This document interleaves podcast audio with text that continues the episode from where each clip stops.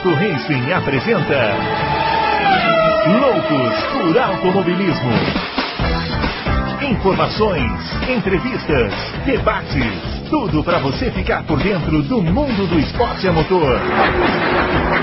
Loucos por Automobilismo está entrando no ar.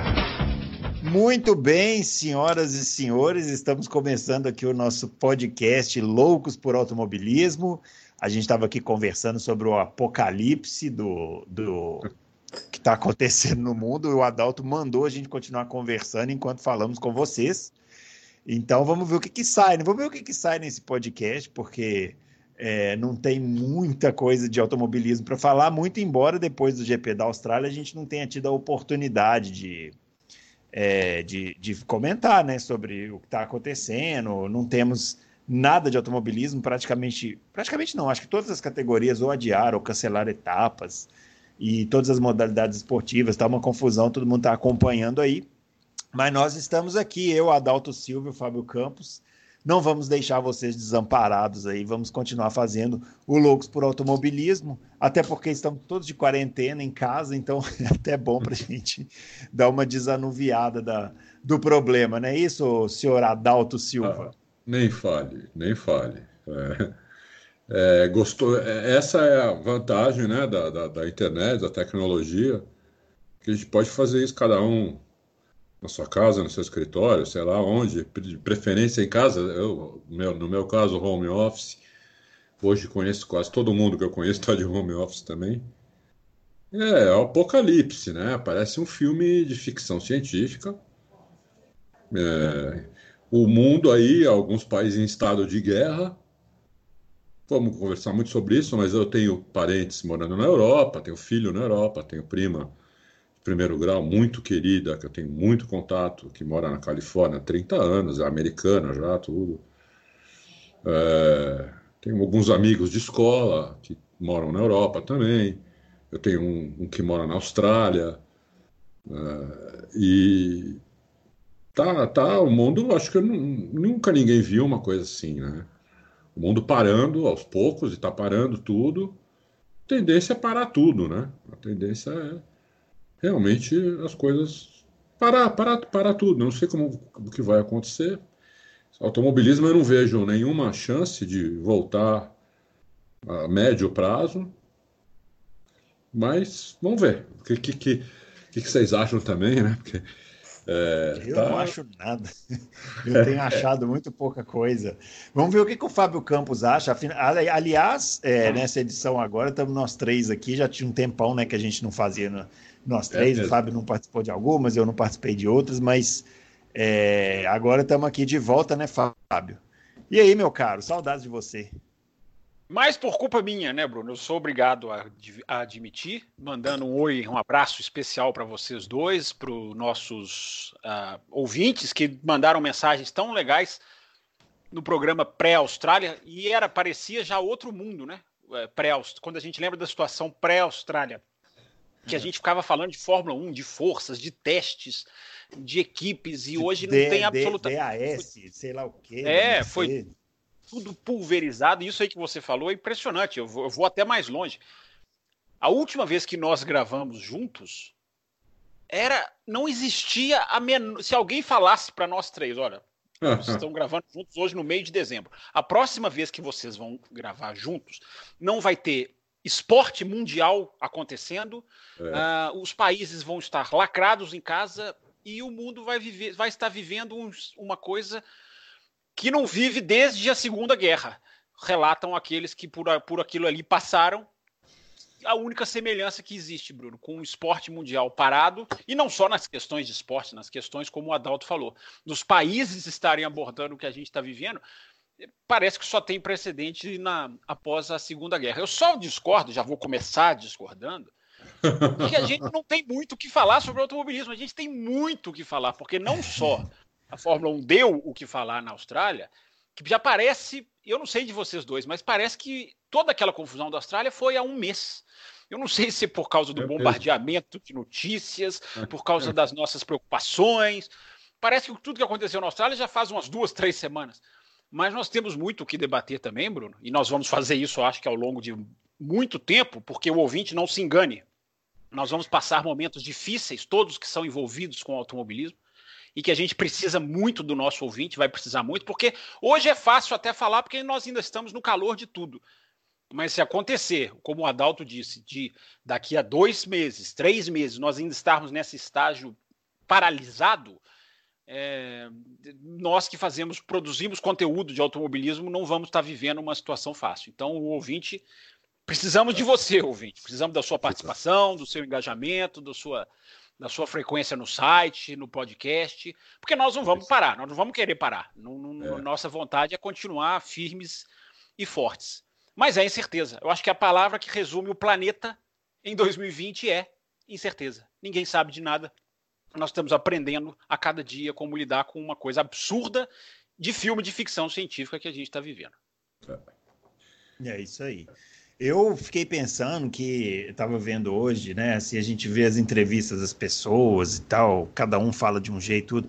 A sensação que eu tenho é que a nossa geração, né? Assim, nossa, que eu, tô me incluindo, incluindo todo mundo, os governantes, as autoridades, todo mundo. Ninguém sabe muito bem o que fazer porque ninguém nunca passou por isso, né? Então tá tudo meio confuso, cada um fala uma coisa. E aí tem gente que é, fala uma bobagem, aí o outro vem corrige, aí depois o outro que corrigiu vai e fala outra bobagem. Então tá assim, tá, tá tudo meio confuso, assim, a gente vai ter que aprendendo da pior maneira possível, que é, é no meio do, do, do furacão, a é, a como agir, né, né, né, numa situação assim, porque eu tenho a impressão que daqui para frente, infelizmente, isso vai acontecer outras vezes. É, é o famoso trocar o pneu com o carro andando, né? É. é. Como você falou, ninguém sabe o que vai acontecer, porque a gente, nenhuma geração atual, não, atual, né, de, todo, de todas as idades, que praticamente não deve ter mais ninguém vivo da Segunda Guerra Mundial, se tiver meia dúzia não, e não lembra direito, provavelmente, é, não vai, não vai, é, ninguém sabe o que vai acontecer. Mas antes de continuar, só queria agradecer aqui, eu estou vendo agora, um monte de gente me desejou feliz aniversário, que não sei como descobriram, que eu não falei nada, não, é, então aqui Algum um monte dia de na gente... vida não, você deve ter falado. Não, alguma não. alguma essa informação deve ter vazado. É como o cancelamento da Fórmula 1. Essa é. informação é. deve ter vazado, porque eu duvido que as pessoas iam acordar e dizer: você faz uns textos muito sinceros aí no Auto Race. Você deve ter falado para, você deve ter é. comentado em algum comentário. Você deve ter dito que não é possível que esse pessoal adivinhou que é o seu. Não, eu, eu, eu, eu imagino que seja assim. Algum desses aí deve se, ser meu amigo no Facebook e o Facebook avisa quando é aniversário, né? Só ah, pode tá ter sido isso. Tá explicado, tá explicado. É? São Aí centenas, eu... são, são dezenas de milhares de seguidores do, do Auto Race no Facebook, não é, não é, é É verdade, é. Tem 30 mil seguidores lá. Então, é, algum aí escreveu, acho que os outros viram, sei lá. E, então, eu queria agradecer a todo mundo, muito obrigado. Foi um aniversário é, mais com menos gente da minha vida, né? Eu, minha mulher, meu, dois filhos que vieram aqui, o, o outro filho mora na Europa, e mas foi isso, pedimos uma pizza, fomos buscar a pizza. Com, buscar uma pizza embrulhada num saco plástico e, é, com... com... máscara e luva. O cara que veio trazer também estava de luva, uhum. luva tipo luva cirúrgica. É, sei lá, cara, a gente não sabe se está exagerando, se não está, mas antes prevenir do que remediar, né? Ah, com certeza. Eu, eu não acho que estamos exagerando, não. Estamos fazendo o que tem que fazer. É, pelo que eu vi, é isso aí, é ficar em casa. Eu até escrevi essa semana, fiz uma coluna lá, sugeri coisas para as pessoas assistirem. Muito legal. Vamos ficar em casa. Vamos ficar em casa porque é o melhor jeito de não. De, de, porque o grande problema é o pico ser muito alto, né? É, é o que a gente é. leu, leu, e aí dá um colapso no sistema de saúde. E as pessoas começarem, inclusive, a morrer por outros, por outros motivos, né? Que não sejam. Já está acontecendo em alguns países. Na Itália já está acontecendo isso. Né? É, pois é. Está acontecendo então, isso. É, é isso, gente. Vamos ficar em casa aproveitando. Estamos produzindo conteúdo aqui de de loucos para o automobilismo e a, aproveitem. Adalto, é, vamos falar um pouquinho então de Fórmula 1, né?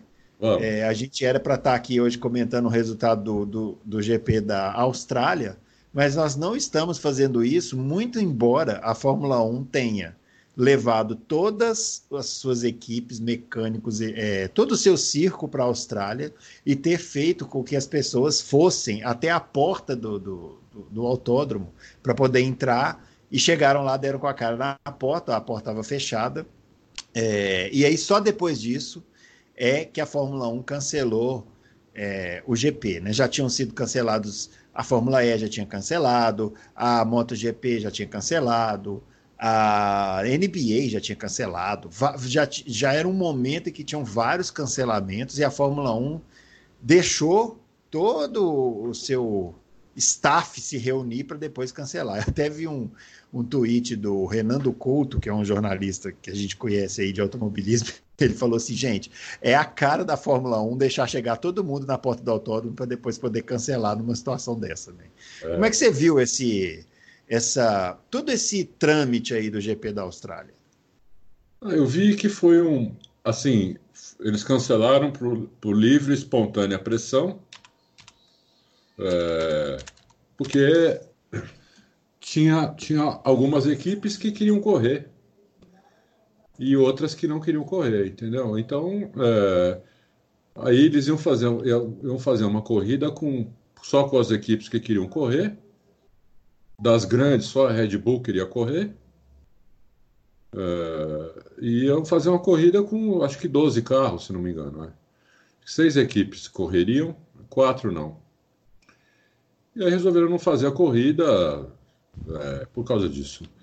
É, apesar de que o regulamento permite, o, até o Ross Brown falou aí, não sei, acho que nós, acho não, nós publicamos que se precisar fazer corrida com 12 carros, eles vão fazer. É, foi um, eu achei uma, uma, barbaridade, assim, um desrespeito com o público, com o público, né, em geral, mas principalmente com, com o público local, porque já estavam lá faltava duas horas para começar o primeiro treino livre. É, eles deviam ter, na, na minha humilde opinião, eles deviam ter cancelado isso antes, muito antes do público começar a chegar lá, né? Tiveram tempo para fazer isso, quando o cara da McLaren que pegou a doença já sabia um dia antes, tudo. Então acho que deviam ter feito antes. Eu achei bem errado o que eles fizeram, deixar até para duas horas antes, pessoa na fila, pessoa nos portões já e cancelar a corrida. É. Fábio Campos, eu fiquei lembrando da gente aqui em Interlagos, chegando no setor G. Você imagina a gente se deslocando até o setor G, né, nessa dificuldade toda que é para chegar até uma porta de arquibancada de Fórmula 1 e chegar lá e dar com a cara na porta é, com uma informação que aparentemente já era de conhecimento de quase todo mundo, porque eu, eu pelo menos, quando vi que o mecânico da McLaren foi testado positivo, é, eu já na hora falei, gente, não tem condição, eles vão ter que cancelar a corrida. E mesmo assim eles deixaram para cancelar quando todas as pessoas já estavam lá na porta do autódromo. É, o que foi muito feio nesse dia, não é, Bruno? Eu acho que foi um dos capítulos mais tristes da Fórmula 1, mas ela vai escapar disso, porque acho que isso vai se apagar no meio de tudo que a gente está vivendo, do mundo, do, do, dos adiamentos, do esporte. Então eu não acho que vai ser um. É, é, é eu acho que é proporcional aos Estados Unidos 2005, mas, vai, mas não vai chegar nem perto na, na lembrança daqui a uns anos porque a gente tem uma enorme chance, enorme chance não, a gente tem 100% de chance de olhar eternamente para 2020 como um ano com um asterisco gigantesco. Isso já não tem mais volta. É, então, o que aconteceu é. na Austrália vai acabar meio que se perdendo, mas não, não, nós não podemos deixar de falar aqui da vergonha que foi, né, do, do, do silêncio que a Fórmula 1 exerceu durante 11 horas, que foi o período entre o, a detecção do mecânico, a divulgação do resultado do mecânico e o cancelamento, às vésperas do, do treino. É, isso é que foi absolutamente vergonhoso. A gente, a, o mundo testemunhou do automobilismo um dos maiores jogos de empurra-empurra uh, e mais lamentáveis num momento de saúde pública. É um momento em que tudo que tem que ser pensado tem que ser pensado primeiro em termos de saúde das pessoas. E a Fórmula 1 passou 11 horas jogando com os administradores do Grande Prêmio da Austrália, cancela você. Não, cancela você. Não, você cancela. Não, você cancela. Porque. É um quem... ping-pong, né? Quem cancela é. arca com ônus. E é um ônus de quase 50 milhões. 50 milhões de dólares, alguns estão, estão dizendo, eu acho que é um pouquinho menos, mas eu já li gente falando, gente confiável, que é na casa dos 50 milhões de dólares. Ah, se não então, for mais. Se não for mais. É, no caso da Austrália especificamente, pois é. é. é então, essa situação é, chegou num ponto de que você falou, se a gente fosse para Interlagos e desse com a cara no portão, mas tendo informações a respeito, ó, a Fórmula 1 está fazendo isso, ó, está acontecendo isso aqui, ó, a Fórmula 1 acaba de divulgar isso aqui. As autoridades, aliás, as autoridades australianas, uma nota absolutamente zero para elas também. É um absurdo como conduzir. É verdade. Sem, sem preocupar com o próprio público, com a própria saúde. Meu Deus, há uma categoria com uma pessoa infectada no, no, no paddock. O que, que precisava para um governador da província da Austrália falar assim: não, nem precisem nem conversar. No meu solo vocês não vão correr.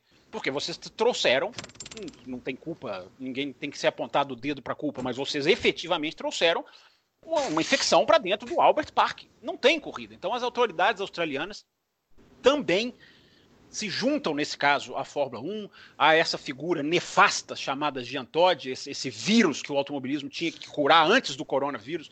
Não, antes não, é, é exagero. Mas logo depois, logo depois do coronavírus, a Fórmula 1 tinha que arrumar. Vamos cuidar embora... do coronavírus primeiro, depois do Jean Todt. É, é verdade, é verdade. Embora o, esse vírus tenha uma data para extirpar, que é o 2021, acaba o mandato dessa figura horrenda e ela não pode se reeleger. Na verdade, não pode, a gente não sabe que esses caras podem sempre manusear os bastidores, é. mas no regulamento da FIA, ele não pode reeleger. Porque um dia eu vou entender o que, que levou o automobilismo a eleger, em 23 de outubro de 2009, essa figura é, absolutamente pobre esportivamente, pode ser inteligentíssimo, um dirigente assim, assado, para presidente da FIA não pode ser um burocrata desse tamanho. Tava lá tweetando, que belo jantar eu tive com empresários, estou muito feliz, na hora em que pessoas iam para o autódromo bater com a cara no portão. É, esse é o presidente da Federação Internacional de Automobilismo. Então, Bruno, é, é, foi, foi uma coisa muito triste, muito chata, que colocou gente em risco, porque a Fórmula 1 deixou até os mecânicos se amontoarem na catraca de entrada do paddock antes de cancelar, ou seja, os mecânicos, onde, onde existia o problema, mais uma vez a Fórmula 1 deixou que eles se reunissem, o ideal era separar todo mundo. Então foi muito triste, Bruno. Eu repito, acho que vai ser apagado, vai ser esquecido pela maioria. É, mas nós não podemos nos esquecer que eles conduziram a situação da pior maneira possível no momento em que o mundo todo estava. Eu não os culpo de irem para a Austrália. Isso eu já falei, não os culpo era outra situação. A Austrália tinha Sim. sediado uma final de cricket com 86 mil pessoas no domingo anterior. Até Sim. ali, quando a NBA cancelou, daqui a pouco eu até quero falar um pouquinho disso. A Fórmula 1 já estava na Austrália, enfim, então era é, ali que, ali que o mundo começou a tomar um, um verdadeiro choque. A, ir para a Austrália eu não culpo, Bruno, mas a partir do momento em que o mecânico é infectado, ou é dado como você passar 11 horas, é, é, é não, não dá, realmente não dá para tolerar coitado do público da Austrália. Eu, Bruno, só para terminar, prometo. Eu não só vou em Interlagos, mas já peguei, já, já sei muito bem o que, que é cruzar o mundo atrás da Fórmula 1. Botar uma mochila nas costas e seguir. Se eu dou de cara com o portão da maneira como foi feita, eu não volto na Fórmula 1 nunca mais. Torço para que os australianos sejam um pouco mais benevolentes do que eu e voltem o ano que vem. Aliás, a Fórmula 1 deveria dar ticket, é, desconto ou de gra... deveria fazer alguma coisa para esses caras voltarem o ano que vem porque foi muito feio. Mas só uma informação aqui sobre o Jean Todt, só para hum. ver o, o, o, o, esse cara, como esse cara é. Ele hoje ele processou um site por ter feito uma matéria uh, contra ele, contra o, o, o, acordo que ele fez com a Ferrari. Ah, sério? É. Ele processou é, porque foi um acordo tranquilo, né? Um acordo é. super Não, justo. Né? Ele, ele dá uma declaração que é o absurdo do absurdo, de que as equipes estão desrespeitando a Fórmula 1, criticando o acordo. É, é. é, é uma coisa de você falar assim, é, esses caras eles vivem outro mundo, talvez não tenha vírus, realmente. Não, e ele, não, e ele processar o site, e ele processar o site que deu uma informação, rapaz. É verdade. Você sabe qual é o site, seu Adalto? Você sabe? Se você não tem, você tem informação eu, de qual site? Eu tenho acesso ao site. Eu não, eu não vou falar qual é, porque eu não sei se o site quer que isso seja divulgado em outros lugares. É um site em, que é escrito em inglês. Eu não sei se ele é inglês, acho que não, porque ele, diz aqui na matéria que foi um, é escritório da África do Sul. O Jean Todt contratou e coloca, inclusive, aqui o processo, tudo, né, para mostrar que não é mentira, né? Tudo bem, teve, teve editorial do, do site dando opinião própria uh, sobre o que o, o Jean sobre o que eles acham do Jean Todt. De qualquer maneira, ele é uma figura pública. Ele fez uma coisa que ninguém achou certa, é, e o, o, site fez um editorial aqui, como, como, uma coluna, como se eu escrevesse uma coluna dizendo as barbaridades que o Jean Todt já fez, desde a época que, antes, desde antes da Fórmula 1, inclusive, né? Da época do, do Paris-Dakar, que é quando ele escolheu na moedinha quem ia ganhar, né? Vocês, vocês conhecem essa história, né? Sim, sim, sim. sim. Dakar com era, era, era, se não me engano, o Arivatanen, que estava nessa disputa, e que foi quem concorreu com ele uh, na, para a presidência da FIA em 2009. É, então, exatamente. Ele, esse, esse site fez uma, um retrospecto né, do Jean Todt e foi processado e, e, pronto. Então, esse é o tipo de figura que, que preside a FIA. Né? É, a gente está muito mal de governante, assim, no automobilismo, que a CBA também não é mole também, né? Então, é, É não, assim a CBA é, é mole. Discordo, a CBA é muito mole. Ela é, muito mole. Ela é muito mole. Se tem uma coisa que a CBA é, é mole. É uma moleza. É uma moleza. Eu acho que quem, eu acho que quem não está mal de, de, de, dirigente talvez seja a MotoGP. Né? É, nunca, a gente nunca vê muita barbaridade na MotoGP. Lógico, tem coisas que podiam ser melhor, tem coisas que. Mas, assim, acho que é bem gerida a MotoGP de modo geral. Que inclusive, Adalto, só fazendo um parênteses, estou falando de um aspecto que é um detalhe de marketing, mas é um detalhe interessante. A, a MotoGP já disponibilizou no seu canal, no, no, na sua página, não é YouTube, não, é na sua página, indo, indo, como a coluna do Bruno, indo na linha da coluna do Bruno.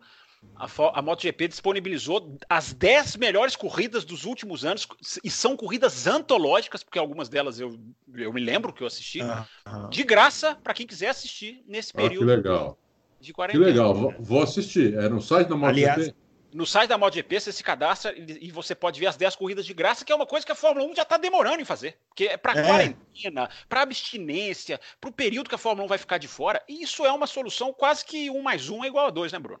É, claro. É não, inclusive, eu ia até comentar que lá na minha coluna, o pessoal que for ler lá, que ainda não leu, vá nos comentários também.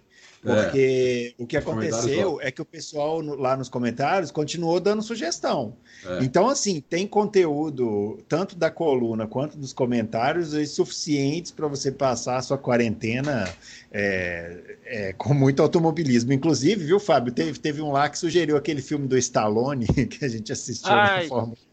Esse é para quem, quiser, quem quiser rir. Se você quiser eu falei, rir, olha, eu falei, olha, viu, eu, eu, não, eu não aconselharia, mas se vocês quiserem assistir, né, para passar um tempo, não custa o, nada. O Adalto, eu, é, a gente pode até guardar um podcast, porque a gente acha que a gente vai ter tanto tema para é, explorar. A gente é. até pode entrar nessa questão mais cinematográfica, mas o Adalto já viu do Stallone que chama alta velocidade em português, não é isso, Bruno? Não, eu não Alta vi isso aí. Eu, Adalto. Eu, olha, eu, eu, vou contar aqui, viu? Eu e Fábio Campos fomos ao cinema assistir esse ah, filme. Uau, é um absurdo, é uma vergonha. é uma, é uma página negra na nossa biografia, mas é uma... a gente foi. É, mas é um, vocês um merecem, né? Vocês merecem se dar, se dar é. mal e ver um filme de automobilismo de Stallone. É. Ah. Que absurdo. que absurdo. Eu gosto dos rock balboas, mas. Eu o, também o filme, gosto, mas. O filme Hum, diga, fala, pode falar.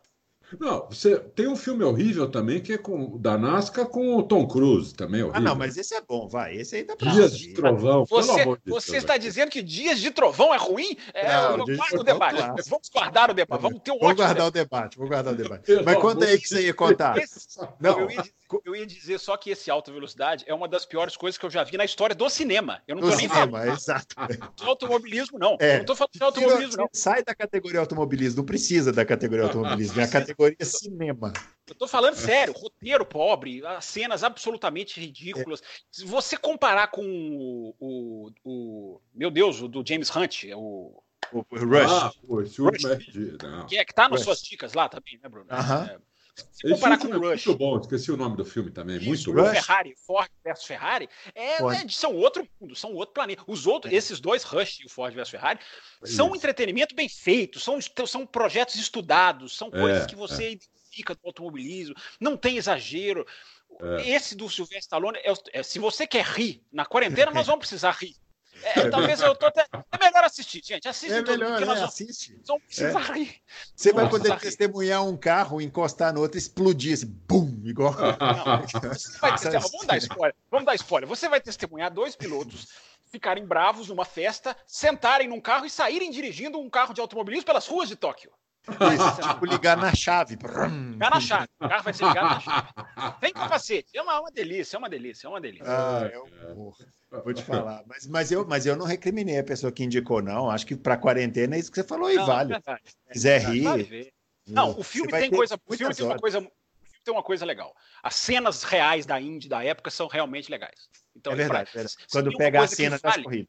Isso, é. tem uma coisa que vale, são as cenas reais que eles filmaram durante aquele ano da Indy. Isso é legal, isso é bacana. É verdade, é bem lembrado. Tá vendo? Tá vendo? Tudo, tudo, tem um lado bom. Mesmo que seja um lado muito pequenininho, um ladinho de nada, mas tem. Não é? Oh, oh, oh. Bom, olha só, a gente tem várias perguntas aqui. E eu acho que quando a gente for passando pelas perguntas, a gente vai acabar esbarrando nos assuntos aí, né? É, de acordo com a curiosidade das pessoas. E tem uma pergunta aqui do Ishas, que é o primeiro que fez perguntas. É, ele perguntou o seguinte: o fato do Igor Fraga ter sido contratado pelo programa da Red Bull Júnior vai deixar ele muito pressionado por um título ou um grande desempenho na Fórmula 3? É, essa foi uma boa notícia. Aliás, duas boas notícias né, que a gente não comentou aqui que eu acho que cabe a gente comentar é essa contratação do Igor Fraga e a contratação do Sérgio Sete Câmara, né, o, o, o Fábio e Adalto, porque a gente estava é, até a gente tentou, né, Adalto, o, o Sérgio Sete Câmara para dar uma é. entrevista aqui durante é. as férias e o, assessor dele falou assim, olha, não pode falar nada porque está me esperando. E a gente até achou que não ia rolar nada, né? Porque ele é. foi testar na Indy lá e tal, pensando, bom, Acho que Fórmula 1 saiu do radar. Mas teve talvez. site que teve a pachorra de falar que ia dividir um carro na Fórmula Indy com é. outro brasileiro lá, com o Felipe Nasser. Felipe Nasser, é. é. Então, mas parece assim que é, essas duas contratações aí pelo programa da Red Bull foram boas, né? Não, a, Antes, só queria dar só mais uma dica de filme. Eu não sei se alguém deu em, todos. Eu não li todos os comentários da sua coluna. Ah, tá. Um, um dos filmes, uh, eu assisti todos os basicamente todos os filmes sobre automobilismo que existe. Uh, só não assisti esse do Stallone porque isso eu já imaginava que ia ser um lixo. Por isso que eu falei que vocês mereceram. Tem um de 1971, Le Mans, 24 é, horas de Le Mans. Comentaram lá. Esse filme é maravilhoso, entendeu? Maravilhoso. Tá, tá é. entre os melhores que eu já vi de automobilismo, é esse daí. E tem a joia Bom, da coroa, que é o Grand Prix, né, Adalto? Sim, o Grand Prix, o Grand Prix é a joia. É, talvez é o rei, a, o, o filme rainha de todos esses, né? É, talvez sim. É... E o Steve McQueen, um super ator, um dos maiores da história, um cara que adorava também automobilismo, um piloto amador. Né? É, então, não tem um exagero. É, o filme é maravilhoso. E, bom, sobre o Igor Fraga, não, é, a notícia é espetacular, né? Se ele vai sofrer pressão, a pergunta foi se ele vai sofrer pressão, né? Lógico que Isso. vai. É. Não tem como. Automobilismo de alto nível é pressão. A Fórmula 1 é pressão, uma panela de pressão. E se ele quiser chegar lá, ele tem que mostrar que ele aguenta a pressão, entendeu? Mas ele é um menino muito bom de, de braço. É, eu acho que a habilidade ele já está provando que tem, mas vai ter, vai ter que provar, porque não, no automobilismo você é tão bom quanto sua última corrida. Então a Red Bull contratou porque pelo que ele fez na Nova Zelândia, né? Toyota Racing uhum. Series, não foi isso? Eu não sei, não, não eu não é, confesso é, que eu li sim, pouco sim, sobre. Sim. Foi, foi basicamente por isso. Né? É, então a Red Bull contratou ele está lá no, agora naquele time lá. Primeiro que está naquele time lá já é uma vitória, porque o time é muito forte, sempre foi. Pode agora não estar tá numa fase tão boa assim, mas o time deles é forte. Eles pegam os melhores que eles acham, os moleques melhores que eles acham. Então pegaram o Igor, Igor Fraga e ele vai sofrer pressão para para mostrar desempenho e, e, pronto. É normal isso daí, entendeu? A gente já teve outros brasileiros, eu vou até falar. O, o, o próprio Sérgio Sete Câmara e o Felipe Nasser não aguentaram o tranco lá da, da, da escola da Red Bull, né? É, e né, não chegaram muito longe em lugar nenhum. Porque é, se você passa por, esse, por, essa, por essa, esse, vamos chamar assim, de vestibular da Red Bull e vai para Toro Rosso, que agora no Alpha Tauri, é porque você já é melhor do que a maioria daqueles dos moleques, entendeu? Que estão na Fórmula, na Fórmula 2, na Fórmula 3. Se você sai fora antes, né, ou, porque, ou porque te chutaram, ou porque você ficou com medo, é porque eu, eu já acho que já, já tem alguma coisa aí que não, não cheira bem, entendeu? Então, eu vou torcer muito pro, pro, pro Igor e espero que ele é, consiga chegar lá. É isso que eu acho. E aí, Fábio? Não, Pilotos brasileiros na Red Bull. É, eu acho que são dois casos são diferentes. Eu não acho que os dois casos são, são iguais, não. Eu acho que para o Igor Fraga é, é uma, uma ótima notícia. Você tá, se você é piloto de desenvolvimento, enfim, você vai ter sua carreira mais agora cuidada e pressionado. Pressão é. Eu, eu, o Rodaldo estava falando dos pilotos que sofreram pressão. Eu acho que o Felipe Nasser, eu não me lembro dele ser piloto da Red Bull. Acho que ele não foi piloto da Red Bull exatamente, não. Agora, existe então, para mim. Mas, se eu não me engano, ele, ele não topou. A Red Bull procurou e ele não quis. Quem para mim é o maior caso de brasileiro que é um piloto que não aguentou a pressão chama-se Antônio Pisonia. Esse para mim foi um dos maiores é um dos maiores casos de um piloto que se, se, psicologicamente sucumbiu e desmoronou quando chegou à Fórmula 1, pelo que ele era na Fórmula 3, pelo que ele fez e, e, e esse eu acho que não aguentou a Fórmula 1 mesmo. É... Agora, o Sérgio Sete Câmara eu não acho que é uma notícia tão boa assim, não, Bruno. Claro que não é uma má notícia, mas não é comparável ao Igor Fraga. Piloto de, piloto de desenvolvimento não, não é, hoje em dia não é caminho de entrada decididamente para a Fórmula 1. O cara fica lá encostado. O Sebastian Buemi é piloto da Red Bull há 165 temporadas e não tem Isso. a menor perspectiva de. Tudo bem, o Buemi já foi da Fórmula 1, já foi da Toro Rosso, é uma outra situação, mas é, o, o, efeito Panis, que vocês vão se lembrar, ele é muito pouco provável de acontecer. O Panis foi piloto de teste da McLaren no ano 2000 e testou tão bem e foi tão bem cotado pelos testes que ele fazia que ele voltou a ser piloto de Fórmula 1 pra, pela BAR. Esse efeito hoje em dia é, é, praticamente nulo. Então eu acho que às vezes a gente olha muito a nacionalidade e acaba se empolgando por coisas que que se fosse suíço, americano, italiano, francês, talvez a gente fosse mais realista. Ah, é piloto de teste? Legal. Próxima notícia, por uhum. favor. Eu acho que é mais ou menos esse caso. É, é que eu acho que às vezes é, é, isso mesmo, né? A gente, por ser, por ser um brasileiro, a gente está tão. A torcida, né? Quem gosta, é. tão carente que pega notícia e fala assim, ah, agora vai, né? É, eu acho é como eu falei, não é que é uma notícia ruim, de jeito nenhum, mas não é tão promissora como as pessoas estão visualizando. Agora, se der certo um dia, existe um parênteses aí, Bruno. Né? A, a Red Bull tem um problema de pilotos hoje. Quem sabe isso? Então, é, eu acho que eu, foi, eu falei mais nesse sentido, porque me parece mais promissor, porque essa é a posição que ele ocupava na McLaren, né? Era, é, é, me parece mais promissor ocupar essa posição no, no programa da Red Bull do que na McLaren. Isso, para mim, me parece claro. Agora, não é garantia que vai correr, muito pelo contrário. Isso aí não. É. Bom, é, vamos lá. O ele Daniel. Foi, ele foi muito bem, viu, Bruno? Só última ah. coisinha. Ah, Prepare-se para o tamanho do programa de hoje, tá? É, a responsabilidade é, é sua.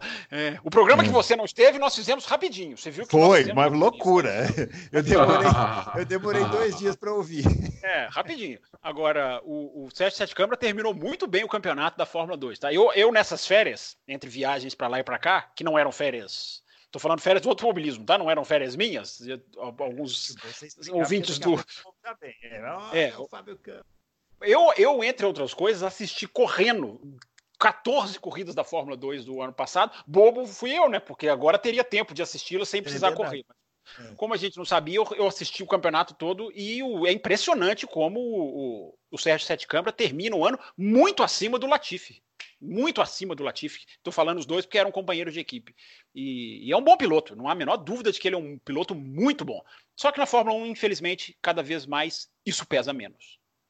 É verdade. Bom, o Daniel Oliveira, é, Grandes Confrades, minha pergunta é: tem um. É, acho que. Ah, tá falando do texto lá, né? O Adalto até falou que corrigiu.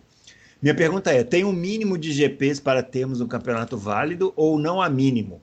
Por exemplo, se for possível fazer três GPs, o campeonato valeria com apenas três GPs, Fábio? Ou há um número mínimo? É isso que ele quer saber. Há um número se mínimo, tem... oito. Ah. oito. Qual que é o pra número? Ser... Oito. Para ser considerado oito. campeonato mundial, precisa de oito. Então, essa, essa uma das coisas, gente, que eu acho que a gente vai discutir aqui, talvez no futuro próximo, é a possibilidade de um campeonato mundial não ser efetivado, não, não ser, com, com, é, é, digamos, oficializado. Pode até ter corrida. Enfim, é uma, é uma questão que tem, muito, tem muitos lados para serem discutidos, e mas que vai se tornando realidade. Se você me perguntasse há uma semana e meia atrás, vai ter temporada de 2020? eu cravaria que em alguma hora teria. Hoje eu já penso duas vezes. Então, tem muita coisa para a gente discutir aí a respeito do que vale, do número mínimo, de quanto a Fórmula 1 precisa, de quantos carros, enfim, de como a Fórmula 1 vai sair do outro lado desse túnel pelo qual todos nós estamos passando. É, eu acho que nem eles têm essa resposta, né? Nesse momento, eu acho que não. É, até porque, até porque, né, o Adalto, essa situação ela muda todo dia, né? É, Cada dia. dia. a gente tem uma mudança. Então, acho que ninguém vai se arriscar agora a. a, a... É por isso, inclusive, que o, que o pessoal da, do Comitê Olímpico está tá tão reticente em, em, em anunciar o cancelamento das Olimpíadas, né? É. Porque ninguém sabe ainda, tá mudando muito todos os dias, embora eu acho Mas não tem a menor condição, né? É, eles, é, então, eles, confirmaram a Olimpíada, é. mas, gente, colocar 13 mil atletas vindos de é. todas as partes do planeta no mesmo lugar, fora o público, não há menor condição. Menor. Não, eu também acho que não, mas eles estão é. reticentes. Eu aposto que não vai ter Olimpíada. Eu também acho que não. Não, não na data correta, eu, vou mudar, mas enfim. É. Né? Mas não Você era vê, julho, hoje... gente. Não era nem. Eu achava que era agosto, ontem eu descobri que não, é, no, é, no, é meados de julho. Não, não, não há como retroceder o que está acontecendo a tempo. É. É porque a pessoa pode falar assim, ah, mas na China, na, na Ásia, o, o a pandemia já está num, num, decrescente. Gente, mas a Olimpíada é um evento mundial. Os atletas Sim. vão todos para lá, né? Então, os é. países em que os atletas estão, estão ainda nem chegaram no pico da epidemia ainda. Então, atletas, não é vai, essa vai, questão. Tá, imagina, o que vai de turista de todos os lugares. É, pois é. Eu estou achando que não vai ter Olimpíada. Hoje nós colocamos uma notícia: 24 horas de Le Mans, que era para ser 13 e 14 de junho, já foi adiada para 19 e 20 de setembro. Uhum. Ou seja, eles não estão acreditando nem no mês de junho. Estavam falando em corrida final de maio, Agora eles não estão acreditando nem no mês de junho, mandaram para setembro a corrida. Quer é. dizer. Né? É, a expectativa da Fórmula 1 de final de maio. É, aliás, a Fórmula 1 é, é impressionante como uma empresa chamada Liberty Media é tão ruim para se comunicar, né? É impressionante. É, a Fórmula 1 anuncia que quer voltar no final de maio ou começo de junho, e não fala, não, e não cancela os três que estão englobados antes desse período, como Holanda, é, Espanha e Mônaco. É, é engraçado, né? É, ela não falou é. nada desses grandes prêmios, mas já falou que volta numa data em que esses grandes prêmios não se encaixam. É impressionante. É. E como o Adalto falou, essa de junho já não, eu já acho dificílima de se, de se, de se concluir. É bem difícil. É bem difícil. eu tinha até preparado um calendário, vai ter perguntas sobre isso? Depois a gente. Vai, eu... acho que vai. Se não tiver, a gente fala. Tá bom, bom, vamos continuar aqui. Ó. O Gustavo Segamark, com todo esse imbróglio do coronavírus, o regulamento de 2021 pode ser adiado para 2022? Olha, bom. eu isso é outra coisa que eu estava relutando em dizer que sim, mas eu estou começando a achar que pode, viu? Eu acho que, que deve. É. Eu acho que deve. Porque senão todo o investimento que foi feito no carro desse ano vão perder. Eu acho que deve. É... Eu estou, assim, hoje, que dia é? Hoje é 18 de março. 18. É. Então. Aliás, só um comentário. Esse negócio de quarentena é impressionante como a gente perde um pouco a data, né? Não sei se vocês estão vivendo, é. mas eu tenho dia que eu acordo e falo, que dia é hoje mesmo? Terça, é. quase, não sei direito. É. ah, mas vai lá. Então, hoje, 18 de março, amanhã eu posso mudar de ideia, mas hoje, 18 de março, eu, eu acho que sendo otimista, a Fórmula 1 começa em julho ou agosto desse ano, sendo otimista. É, o que daria para fazer umas nove corridas, dez, obviamente indo até o final de dezembro, mas umas dez corridas. Uh, a não ser que façam, resolvam fazer um campeonato de dez corridas, né? É, que seria um campeonato assim é, muito curto, ou fazer um campeonato que vá até 2021. Eu, o calendário que eu, que eu tinha feito aqui, que, é, anteontem, para você ter uma ideia, né? anteontem começava em maio, né? e hoje eu já acho que não, não começa nem em junho. Então, quer dizer, cada dia muda as coisas, né? Não dá para saber. É verdade. Eu, eu, eu, eu adiaria o regulamento para eles poderem correr, mesmo que não tenha campeonato esse ano, digamos que não tenha. Né? Vamos, vamos, ser, vamos para o extremo. Uhum. Eles perdem todo o investimento que eles fizeram, entendeu? E, e o é. investimento é alto no carro, no carro né? apesar de o carro não ser o carro de 2021, que é um carro totalmente novo, mas gastaram bastante dinheiro nesse carro. Então, é, eu, eu adiaria assim, eu faria um campeonato ainda com os carros desse ano, para depois fazer um campeonato direito com os carros novos. É. O Fábio, antes de você falar, essa pergunta também foi feita pelo Cícero. Também fez a mesma pergunta aqui, só registrando. Muito bem. É, eu acho que esse é o assunto mais é, sério que a Fórmula 1 tem é nesse momento em termos de futuro, né? Claro que vamos colocar, claro que a saúde é muito mais importante, os funcionários, uh, o pessoal que está de quarentena, o mecânico da McLaren, que parece que já está se recuperando, que é a melhor notícia de todas, mas estamos falando aqui de esporte, né? e em termos de esporte, é, eu, vou, eu vou ficar muito triste, lamentar demais o adiamento de 2021 para 2022, porque eu acho que 2021 tinha que ter começado em 2018, por aí. É, a gente estava é... esperando tanto. Exatamente. E vai ser um motivo de força maior. Eu vou entender. Eu acho que eu, vou, eu posso deixar isso para o ouvinte. Se acontecer, eu, eu, vou entender, mas eu vou lamentar. Vou lamentar eu muito. embora, embora tenha ali uma grande. É, uma, tem uma grande sacada que pode ser positiva, né? A gente vive uma época do, do planeta em que a gente tem que tentar olhar positivamente. Se você adia 2021 para 2022 e mantém a data de limite de orçamento, você elimina aquilo que nós já discutimos aqui, de equipes despejando fortunas e saindo na frente em 2020, quanto for, porque é. despejaram fortunas em dois desenvolvimentos de carro ao mesmo tempo. Se você Isso. já implementa, se você joga para o ano, ano seguinte, ok, até eu entendo. Agora, se jogarem a questão do orçamento para 2022, eu jamais vou entender. Não, nem estão falando em fazer isso. Mas se mantém, portanto, a data de o limite de 175 milhões de, de euros, né? É, é. Euros, euros ou dólar, agora eu sempre misturo. É, é dólar. Isso, se man, é, é dólar, é dólar. Se mantém, ou seja, a produção dos carros que vai para 2022 vai ocorrer durante 2021. Até porque esse ano a gente não sabe nem se como que as fábricas vão abrir ou quando. Aí você começa o tal do level playing field. Você começa com. Você nivela os ricos e os, e os não ricos para fazer 2021. É dos males o menor, Bruno. Agora, é, é, é, eu, eu boto tantas fichas nessa Fórmula 1 com um carro que finalmente será feito para ultrapassar, que eu vou, antes de tudo, eu vou lamentar muito ter que passar mais um ano. Mas enfim, não vai ser pior do que o que a gente pode ter em 2020, que é um ano sem existir. É, então, dos, é, males, é, dos males o menor. Né? Dos males o menor. É isso aí. O Oswaldo, Oswaldoff, ele mandou um abraço para o Adalto. Feliz aniversário para o Adalto. Muito obrigado, Oswaldo. Oswaldo é um cara que é, é um, um, um, internauta que acessa o Auto Racing desde que o Auto Racing existe. Obrigado. Oh, e não me lembro de ver comentário dele de pergunta no aqui para o podcast, hein? Pode ser que é, esteja é. começando a ouvir agora, hein? É verdade. Vamos, Oswaldo, vamos fazer mais perguntas, vai. É. O Mas, Ricardo. Ele mandou até um e-mail para mim também. Ah, tá. O Ricardo Veríssimo, ele também manda feliz aniversário para o Adalto e está nos perguntando qual será o plano para salvar a temporada, quantas corridas poderão ser realizadas. Olha, se um de nós aqui soubesse, viu, Ricardo Veríssimo, não estaríamos aqui. Estaríamos muito ricos, talvez não, em outro ponto é, do planeta. Eu, eu, chutei na resposta anterior o que eu acho hoje, o que vai acontecer, mas pode mudar amanhã, entendeu? Hoje eu acho que vai acontecer isso. A Corman vai conseguir fazer talvez 10 corridas, é, sendo otimista. Talvez faz, consiga fazer 10 corridas. É, é, no segundo semestre. É, mas isso pode mudar. Semana que vem as coisas podem ter piorado muito ou ter melhorado. E, e aí muda a resposta. É. é.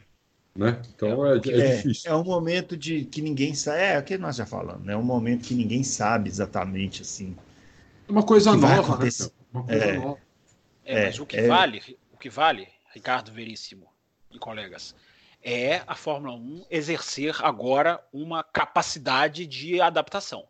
É, é, arriscar rodada dupla, é talvez arriscar finais de semanas mais curtos. É, é a Fórmula 1 vai precisar, se, se, a Fórmula 1 quiser ficar nesse esqueminha de não de, de, mesmos dias, mesmo, a Fórmula 1 vai ter que se adaptar. Se ela tiver o calendário encolhido tanto quanto a gente prevê, é, ela vai ter que se adaptar, porque para ela encaixar provas ela vai precisar encurtar finais de semana, ela vai ter que voltar a trabalhar com as, o três finais de semana seguido. E para é. isso não há condição de fazer a sexta-feira. Eu vou achar ótimo, eu acho que a, a, a Fórmula 1 pode sair melhor em certos sentidos, porque se ela fizer finais de semana de dois dias, ela pode apagar essa coisa que eu sou contra. Eu sou contra teste de pré-temporada em excesso, eu sou contra sextas-feiras em todos os sentidos. A Fórmula 1 pode ganhar com isso, pode ter finais de semana até mais prazerosos da gente assistir, já que eu sempre é, então que as sextas-feiras é. atrapalham o nível das corridas por causa do excesso de dados e o excesso de, de acertos que são feitos ali. A Fórmula 1 pode ganhar, pode fazer bons finais de semana, mas ela vai ter que se adaptar. Se ela fizer o esquema normal de hoje, de chegar no autódromo uma semana antes, ter o tempo de preparar a conferência de imprensa na quinta, ela não vai ter maleabilidade para se adaptar ao que dela exige hoje em dia. É, com isso você respondeu Danilo Duarte, e estava falando aí, e eu fiquei lembrando que quantas vezes a gente disse aqui no ano passado que a sexta-feira fazia mal para a Fórmula 1, que a Fórmula 1, quando a sexta-feira não era bem aproveitada por causa de clima, por... ela ficava melhor no domingo por causa da imprevisibilidade. Olha o tamanho da imprevisibilidade que a Fórmula 1 vai enfrentar por causa desse problema, né? Então, de é. repente, é, a gente está sofrendo porque vai ficar um tempo sem Fórmula 1, mas de repente, quando ela voltar, pode ser que volte melhor, né? Pode ser. E a adaptação dela, Bruno, não é mais uma questão de simplesmente ter jogo de cintura, que é uma coisa que, por exemplo, a MotoGP promete, e eu acredito quando eles dizem que eles vão estender para 2021, que eles vão correr no Natal se for preciso, eu não duvido. É, uhum. Para a Fórmula 1, não é questão de ser cabeça aberta como a MotoGP. Para a Fórmula 1, vai sendo cada dia mais uma questão de solvência, de existência, porque o, a, incerteza é a palavra do mundo, eu disse na abertura. A Fórmula 1 pode passar por tudo isso com prejuízos financeiros leves, digamos assim. Embora leves, bilhões e milhões de taxas de corridas, a gente não pode chamar de leves. Mas ela pode passar por isso, ela pode sair disso destroçada, com equipes quebradas, patrocinadores abandonando.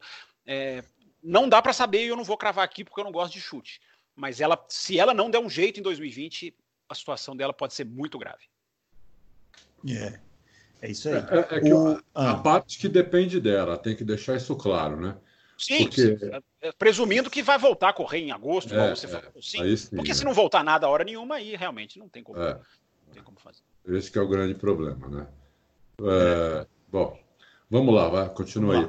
O Tom mandando parabéns para Adalto, queria estar tá agradecendo a gente pela dica do ano passado de Interlagos. Ele foi com as filhas, falou que foi a experiência indescritível, é, falou que foi um sonho realizado, ficou impressionado com os carros de Fórmula 1 freando, comemorou com a galera o pódio do Gasly. Muita uhum. gente comemorou, viu, Tom? É, é. E para fechar minha pergunta, é, aproveitando, ele, ele falando, né, aproveitando essa edição multicampeã com a perspectiva de corrida só no meio do ano, o que vocês fariam para acomodar o máximo de GPs sem impactar muito em 2021? É mais ou menos o que a gente falou, né? A Fórmula 1 vai ter que usar a criatividade. Eu não me oporia a rodadas duplas, Otom. Eu, eu acho que a Fórmula 1 poderia exercer isso de uma maneira, até como experiência, uma rodada dupla, um sábado e um domingo com corrida. Se não em todos os finais de semana, alguns, por que não? Eu acho que eu não teria nada contra. É uma boa. Eu, eu, eu apesar de vocês terem razão quando vocês dizem que a sexta-feira é, é ruim para a Fórmula 1, eu gosto muito da sexta-feira. Mas eu acho que nesse ano, se eles voltassem, se eles voltarem, é, vamos torcer para que voltem, tudo volte ao normal. É, realmente, o ideal seria fazer só sábado e domingo mesmo. Faz mais um treino no faz um treino mais longo no sábado o TL3, em vez de ser uma hora, uma hora e meia, a classificação e a corrida no domingo, entendeu? Porque. E final de semana seguido, vai ter que ter três. Ah, exatamente. Até porque fazendo isso, você talvez consiga colocar China perto de Brasil, Abu Dhabi, enfim, só para é. dar um exemplo, né, Adalto? Com dois é. dias você consegue ter um dia a mais para viajar, porque a Fórmula 1 isso. ela demanda tempo para viajar, não é de uma hora para outra. Né? Exatamente. Porque eles já tinham eliminado a quinta-feira, né? Porque, na verdade, para o público, para nós, para quem assiste a Fórmula 1, ela começa na sexta. Para a Fórmula 1, ela começa na quinta, não na sexta. Na quinta são todos os eventos com patrocinadores principais, entrevistas coletivas, tudo isso é na quinta-feira. A Fórmula 1 já tinha eliminado isso. Esse ano ia ser é, a partir de sexta. Não, eu acho que era para 2021. Desculpa, não, é verdade. É, é, esse ano eu acho que ainda seria. Não, seria assim, tanto que teve a coletiva dos pilotos na quinta na Austrália. É verdade, seria, seria, por, ano que, é por ano que vem mesmo. É por ano que vem. É. É, vai ter que, vai, vai ter que usar criatividade, entendeu? Agora, depende muito também das pistas, depende, de, vai depender de tanta coisa que é difícil a gente cravar alguma coisa agora. É... E para formato de final de semana, o regulamento exige aprovação unânime. Isso é que é triste, essa dessas coisas que eu lamento. A Fórmula 1 abaixar a cabeça para as equipes. Então, se uma equipe vetar, uma, acabou esse negócio de de não ter sexta-feira, ou de fazer uma corrida de rodada dupla, ou de fazer um final de semana menor. É, é, uma pode barrar tudo isso. Isso é, isso, é, isso é uma pena. Tomara que elas todas pensem no bem comum nesse momento de tanta crise para todas elas. É isso aí. O Sync Header está falando também sobre essa questão do, das rodadas duplas, que a gente já comentou aqui está é, tá falando bem-vindo de volta para nós na formação completa, que 2020 seja um ano menos doloroso para todos nós. Eu também desejo, viu? Já é, né? Mas por enquanto está é, bastante é, doloroso. Já, já, é doloroso, né? Se a é. gente tiver corrida esse ano, vai ser, vai ser muito bom. É, infelizmente, a gente tem que falar isso, né, Adalto? Se tiver corrida esse ano, vai ser, não, que não valha para campeonato mundial. Que, não, que, tem que ser honesto. A gente ficar aqui torcendo contra os fatos, é só se a gente for retardado. É. Tem, né? Tem... É, a gente quer que as coisas melhorem, mas é, tudo indica que não, não só para o automobilismo, para o mundo, vai ser a maior depressão da história da humanidade, economicamente, entendeu? Isso é um dos problemas da Fórmula 1, que eu falei do destroçado economicamente. Né? a gente não sabe como o mundo vai sair em termos de, de, de, de financeiros disso, e é. isso pode afetar muito a Fórmula 1. A, a, é. a, a, Bolsa de Valores dos mundos, do mundo, todas, quase todas as bolsas, voltaram em níveis de dois, três anos atrás. Já voltaram, já estão em nível de dois, três anos atrás. A, a, as ações, o valor das Fórmula 1 na Bolsa de Valores hoje é 40% do que era em janeiro de 2019, de, de, de 2020. É impressionante. De janeiro para cá, ela se reduziu a 40% do valor das ações da Fórmula 1. Não, é, de, não, não só da Fórmula 1, de empresas absurdas. A, ação da Petrobras. A Petrobras perdeu mais de 50% já o valor dela desde janeiro para cá. As companhias aéreas, tem companhia aérea que já perdeu 80% do valor em três meses. 80% do valor. Quer dizer, é um. Né, é, uma... né? é, por ser o nosso caso aqui, me preocupa mais porque é, eu repito, a Fórmula 1 pode sair com escoriações leves. Eu ainda não descarto essa possibilidade, mas ela pode sair com. Se essas ações. Se a Fórmula 1 quebrar, gente, eu, enfim, não, não, sei o que vai ser feito para salvar. É, é, melhor a gente nem entrar nisso agora, porque ainda também é muita especulação. É, é. é verdade. Vamos lá. O Éder Rodrigues está é, perguntando se um possível título Verstappen Red Bull seria manchado por conta dessa situação atual da pandemia. Não, eu acho Essa é uma pergunta interessante que eu vou deixar para é. vocês dois responderem, que eu recebi lá no Café com Velocidade também. O quanto um, um, um título seria menos valorizado por um campeonato menor? O que, que vocês dois acham? Eu, eu, eu não vejo assim. Eu acho o seguinte: se todo mundo. Vamos dizer que ele chegue. que seja possível realizar 10 corridas, né? Todo mundo aceite, todo mundo, todas as equipes aceitem, consigam as pistas, consigam fazer um campeonato. É 10 corridas. Quem ganhar, ganhou. É campeão, entendeu? Não acho que vai desvalorizar o título. É... Não acho que é meio título. É o título integral. Qualquer um, não o Verstappen. Qualquer um que ganhar, entendeu?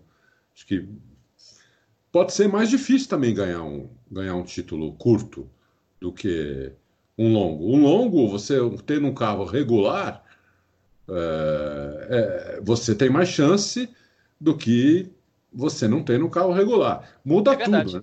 Num campeonato né? curto, né, Adalto? Uma quebra pesa muito mais, é mais dolorosa. Muito mais, muito é mais. Uma boa perspectiva, uma boa, uma boa, bom ponto de vista. É, na realidade muda completamente a dinâmica, né? É, muda a dinâmica. O, a, a, dinâmica vai ser. Se a gente tiver, por exemplo, um campeonato aí que o, o Fábio explicou, né? Que é o mínimo de oito corridas, pô, imagina, é o menos da metade do que estava programado, é outro tipo de campeonato. São, é outra estratégia. E, sinceramente, pode até ser interessante, viu? É, porque se você pensar Olha, um campeonato. Se, se um você campeonato tiver 10 finais de semana e fazer corrida rodada dupla, você tem 20 etapas. Eu acho que o título não. Sei, concordo com o Adalto, eu não diminuiria o título. Eu só diminuiria. Só, só, rapidinho antes de você falar, Bro. Eu, eu, repito o que eu falei no café. Eu só diminuiria um título se eles anunciarem 10 corridas. E aí começa, aí cai uma. Aí daqui a dois finais de semana cai de novo outra. Aí o campeonato se esburaca com seis. Aí mancha. Aí eu acho que ah, fica, fica chato. É, Mas se, se ficar um campeonato maleável. Né? Isso, é. Depois que definir, é. a gente tem que torcer muito para a questão do vírus. Depois que definir, tem que, é. tem que cumprir o que for definido. É. Concordo. É, eu também acho que eu, eu, eu, acho que não desvaloriza nada. E, aliás, um campeonato, no, na hipótese aqui levantada pelo Éder Rodrigues, do, do Verstappen ganhando com a Red Bull, aí que não mancha mesmo, né? Você é pensar que a Red Bull não é, não é a favorita, né? E ele conseguir ganhar o campeonato, um campeonato curto, é, um, um, hipotético campeonato curto, eu acho que não só não desvaloriza, como ainda valoriza ainda. É. Assim, na, na, realidade é o contrário, eu acho que valoriza. É, o Hans Hugenholtz. Ah, esse nome, você poderia falar esse nome de novo? Você poderia de novo falar o nome dele? Belíssimo nome, o Hans Hugenholtz. Ele tá mandando feliz aniversário para o Adalto. E está perguntando aqui uma pergunta técnica. O sistema DED não tomará a direção, isso não tornará a direção e suspensão mais frágeis? Uma pancada lateral nas rodas ou uma zebra atropelada não poderá desalinhar com mais facilidade as rodas e causar uma quebra? É, e quer saber se a Mercedes testou o sistema em condições regulares. Não, ele está dizendo que a Mercedes testou o sistema em condições regulares, mas não em um combate roda a roda atacando zebras mais nervosas, por exemplo. Será que, será que eles não testaram? É, eu, eu acredito, uh, uh, Hans, eu vou dizer, vou responder para você uh, o que eu acredito que, que, que pode acontecer. E não, não, não, é, é, não é uma informação que eu tenho da Mercedes, né? É o que eu acho que eles fizeram. Eu acho, primeiro, que o sistema até é mais forte do que. porque tem dois eixos. Então, eu acho que o sistema pode ter ficado até mais forte. A suspensão e o e a, de Fórmula 1 ela é muito frágil. Né? A gente viu suspensão já quebrando do nada. O ano passado a gente viu suspensão. Eu estava assistindo a, essa, essa temporada do essa temporada da, da Netflix aí do, do Drive to, to Drive Survive. To survive. É, e mostrou, mostrou que eu tinha até esquecido, suspensão quebrando do nada. Né? Então, inclusive quebrou a do Vettel na, na, nos Estados Unidos. Estados Unidos que o Vettel estava passando muito em cima da, da, zebra da curva 7, se não me engano, e quebrou a suspensão. Então a suspensão é muito frágil. Eu acho que mais um eixo talvez tenha deixado ela um pouco até menos frágil. O que pode acontecer, talvez, numa pancada lado a lado, é, a pancada devagar, bem devagar, né? Porque se for um pouquinho forte quebra uh, os dois carros, é que pode ser até que não quebre o da Mercedes e quebre outro. Entendeu? A Mercedes pode até ter ficado mais forte do que os outros. E outra coisa, esse segundo eixo, até onde eu sei, mas é, isso também não é informação, é, é, é um achismo meu, é, eu acho que ele é, pode quebrar esse sistema sem quebrar a suspensão. Ele é um sistema, in, é, é um sistema que vai acima, né? São dois eixos um é o eixo normal e o outro é só para fazer isso. Pode ser que esse quebre o outro não, entendeu? Então, isso só a gente só vai saber mesmo se acontecer, né?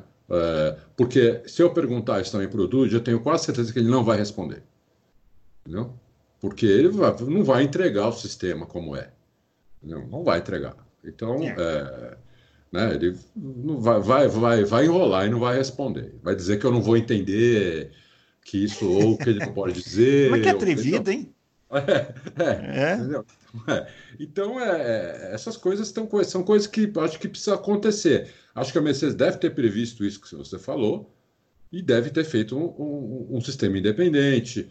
talvez mais forte e tudo. Mas, como você falou, teste real não teve, né? O, carro, o carro não foi para a pista ainda, né? Em corrida, só foi na pré-temporada, então não sabemos. É isso aí. Você quer falar, Fábio? Não, só acho que o, esse sistema pode estar em outros carros na próxima vez que a Fórmula 1 for para a pista. Fique atento, ah, Hans. Fique atento. Isso é, uma, isso é uma coisa que eu ia falar também. Depois. Esse, pode falar. Essa é a pergunta aqui do Lisa Mozaco. Ah, então. Perguntando se a Red Bull que corre atrás. Quem pode se beneficiar é, mais dessa pausa no campeonato? Se a Red Bull que corre atrás do DED ou a Mercedes que corre atrás de arrumar os problemas do motor novo? Acho que todos eles, né? Porque eles vão tirar férias mandatórias agora. E já foi decidido, nós até publicamos hoje. A decisão foi hoje. Eles vão ficar aí três semanas ou quatro semanas, pode ficar três ou quatro semanas é, fechados, não pode trabalhar ninguém. E depois eles voltam para trabalhar e não vai ter corrida, né? É, durante um tempo. Então eles vão ter tempo de fazer isso. Isso vai ajudar. Se o vírus deixar, né? Hã? Se o vírus deixar, né? Sim, se o vírus deixar. É. Eu estou imaginando que vai ter corrida no segundo semestre, vai.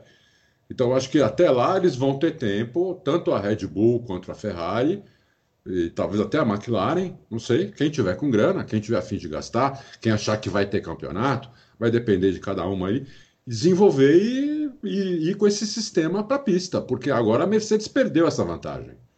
Porque a Mercedes mostrou o sistema, né? Todo mundo viu como ele mais ou menos funciona. E agora vão ficar aí três, quatro, cinco meses sem corrida. Que dá tempo de o pessoal desenvolver isso e colocar na pista na hora que a Fórmula 1 voltar. Se voltar, e com, né? Com a enorme possibilidade de adiar 2021 para 2022, o que seria mais um motivo para desenvolver esse sistema. Isso. Isso, bem pensado, bem pensado. Mais um motivo para desenvolver ainda. Porque daí o, o sistema que a, que a FIA já tinha proibido para o ano que vem nos carros novos, não faz sentido ela proibir se for com esses mesmos carros. Né? É, o que eles estão falando é o congelamento do regulamento desse ano para o ano que vem, é. ou seja, não alteraria. Aliás, eles estão falando em muito congelamento, é uma coisa até que me surpreendeu é, congelamento de câmbio, congelamento de, de, de, suspensão. Eles estão falando em congelar o carro, porque eles estão preocupados muito agora com os custos, as, as grandes empresas e as, e as equipes independentes. Então, até quem diria que a Fórmula 1 ia falar em congelamento de peças assim, por espontaneidade dos, dos, das equipes. Então, é, isso pode acontecer. Só a parte aerodinâmica, essa seria liberada para desenvolvimento, mas várias outras partes do carro seriam, repito, congeladas obrigatoriamente. Antes de 2000, não estamos falando de 2021 ainda não, estamos falando mas, de, sabe, tipo mas sabe por que, Fábio, que eles estão fazendo isso? Eles estão falando isso, as próprias equipes? Porque os contratos de patrocínio para esse ano, eles já estão prevendo que talvez eles tenham que. Eles não, eh, eh, eles não têm essa receita o ano que vem. Porque o que, que eles vão tentar com os patrocinadores desse ano? Que, que já estão pagando. Começa, o patrocínio começa a ser pago em janeiro. Ninguém paga o patrocínio no final do ano só. O patrocínio vai sendo pago durante o ano. Né? É, ou, ou mês a mês, ou em quatro vezes no ano, ou em seis vezes no ano, não importa. O patrocínio vai sendo pago. É, esse patrocínio, as equipes, para não perder o patrocinador, o que, que elas vão. Se não tiver corrida esse ano, ou tiver só metade das corridas, elas vão ter que negociar com os patrocinadores como é que elas vão fazer o ano que vem.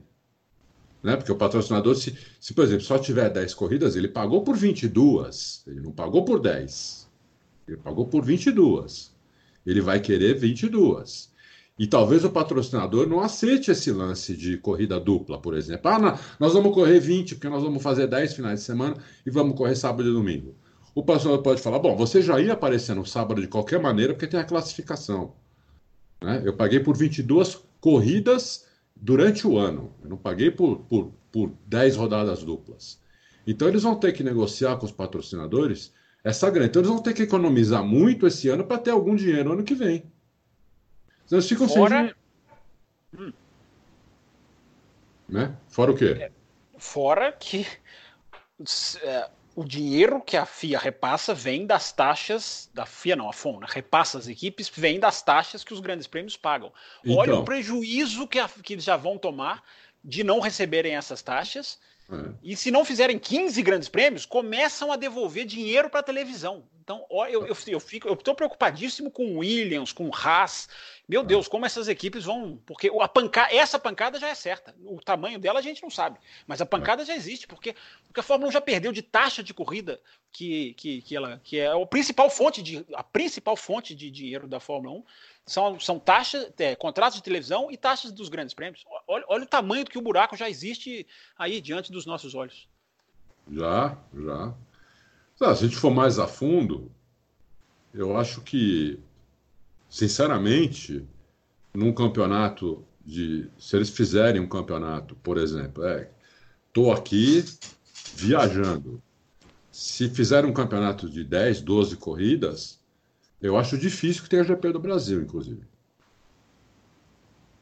Sim, Porque... eu acho que não. Eu, eu, acho que as que têm marcado a data lá para frente, eu acho que ah, muitas vão ter que reacomodar, mas eu não acho que essas, eu acho que correm risco essas que estão lá penduradas, Holanda, China, Vietnã, essas eu acho que são mais arriscadas, Adalto. Eu acho que quem tem vaga no calendário, talvez tenha que se mexer, mas eu, eu não acho que se elas, você acha que elas seriam, eu não acho que eu acho que, eu acho que o GP do Brasil corre risco, vou te dizer por quê. O GP do Brasil não paga taxa. Né? Sim. E, é GP do Brasil, Mônaco e Hungria. Esses três não pagam taxa. Só esses três. Mônaco, é, eles, eles fazem nem que seja. nem que seja eles correrem de bicicleta. Eles fazem. É, uhum. que né, lá é o, que eles fazem negócio, onde vão todos os patrocinadores. Bom, Mônaco é aquele GP para eles lá, né?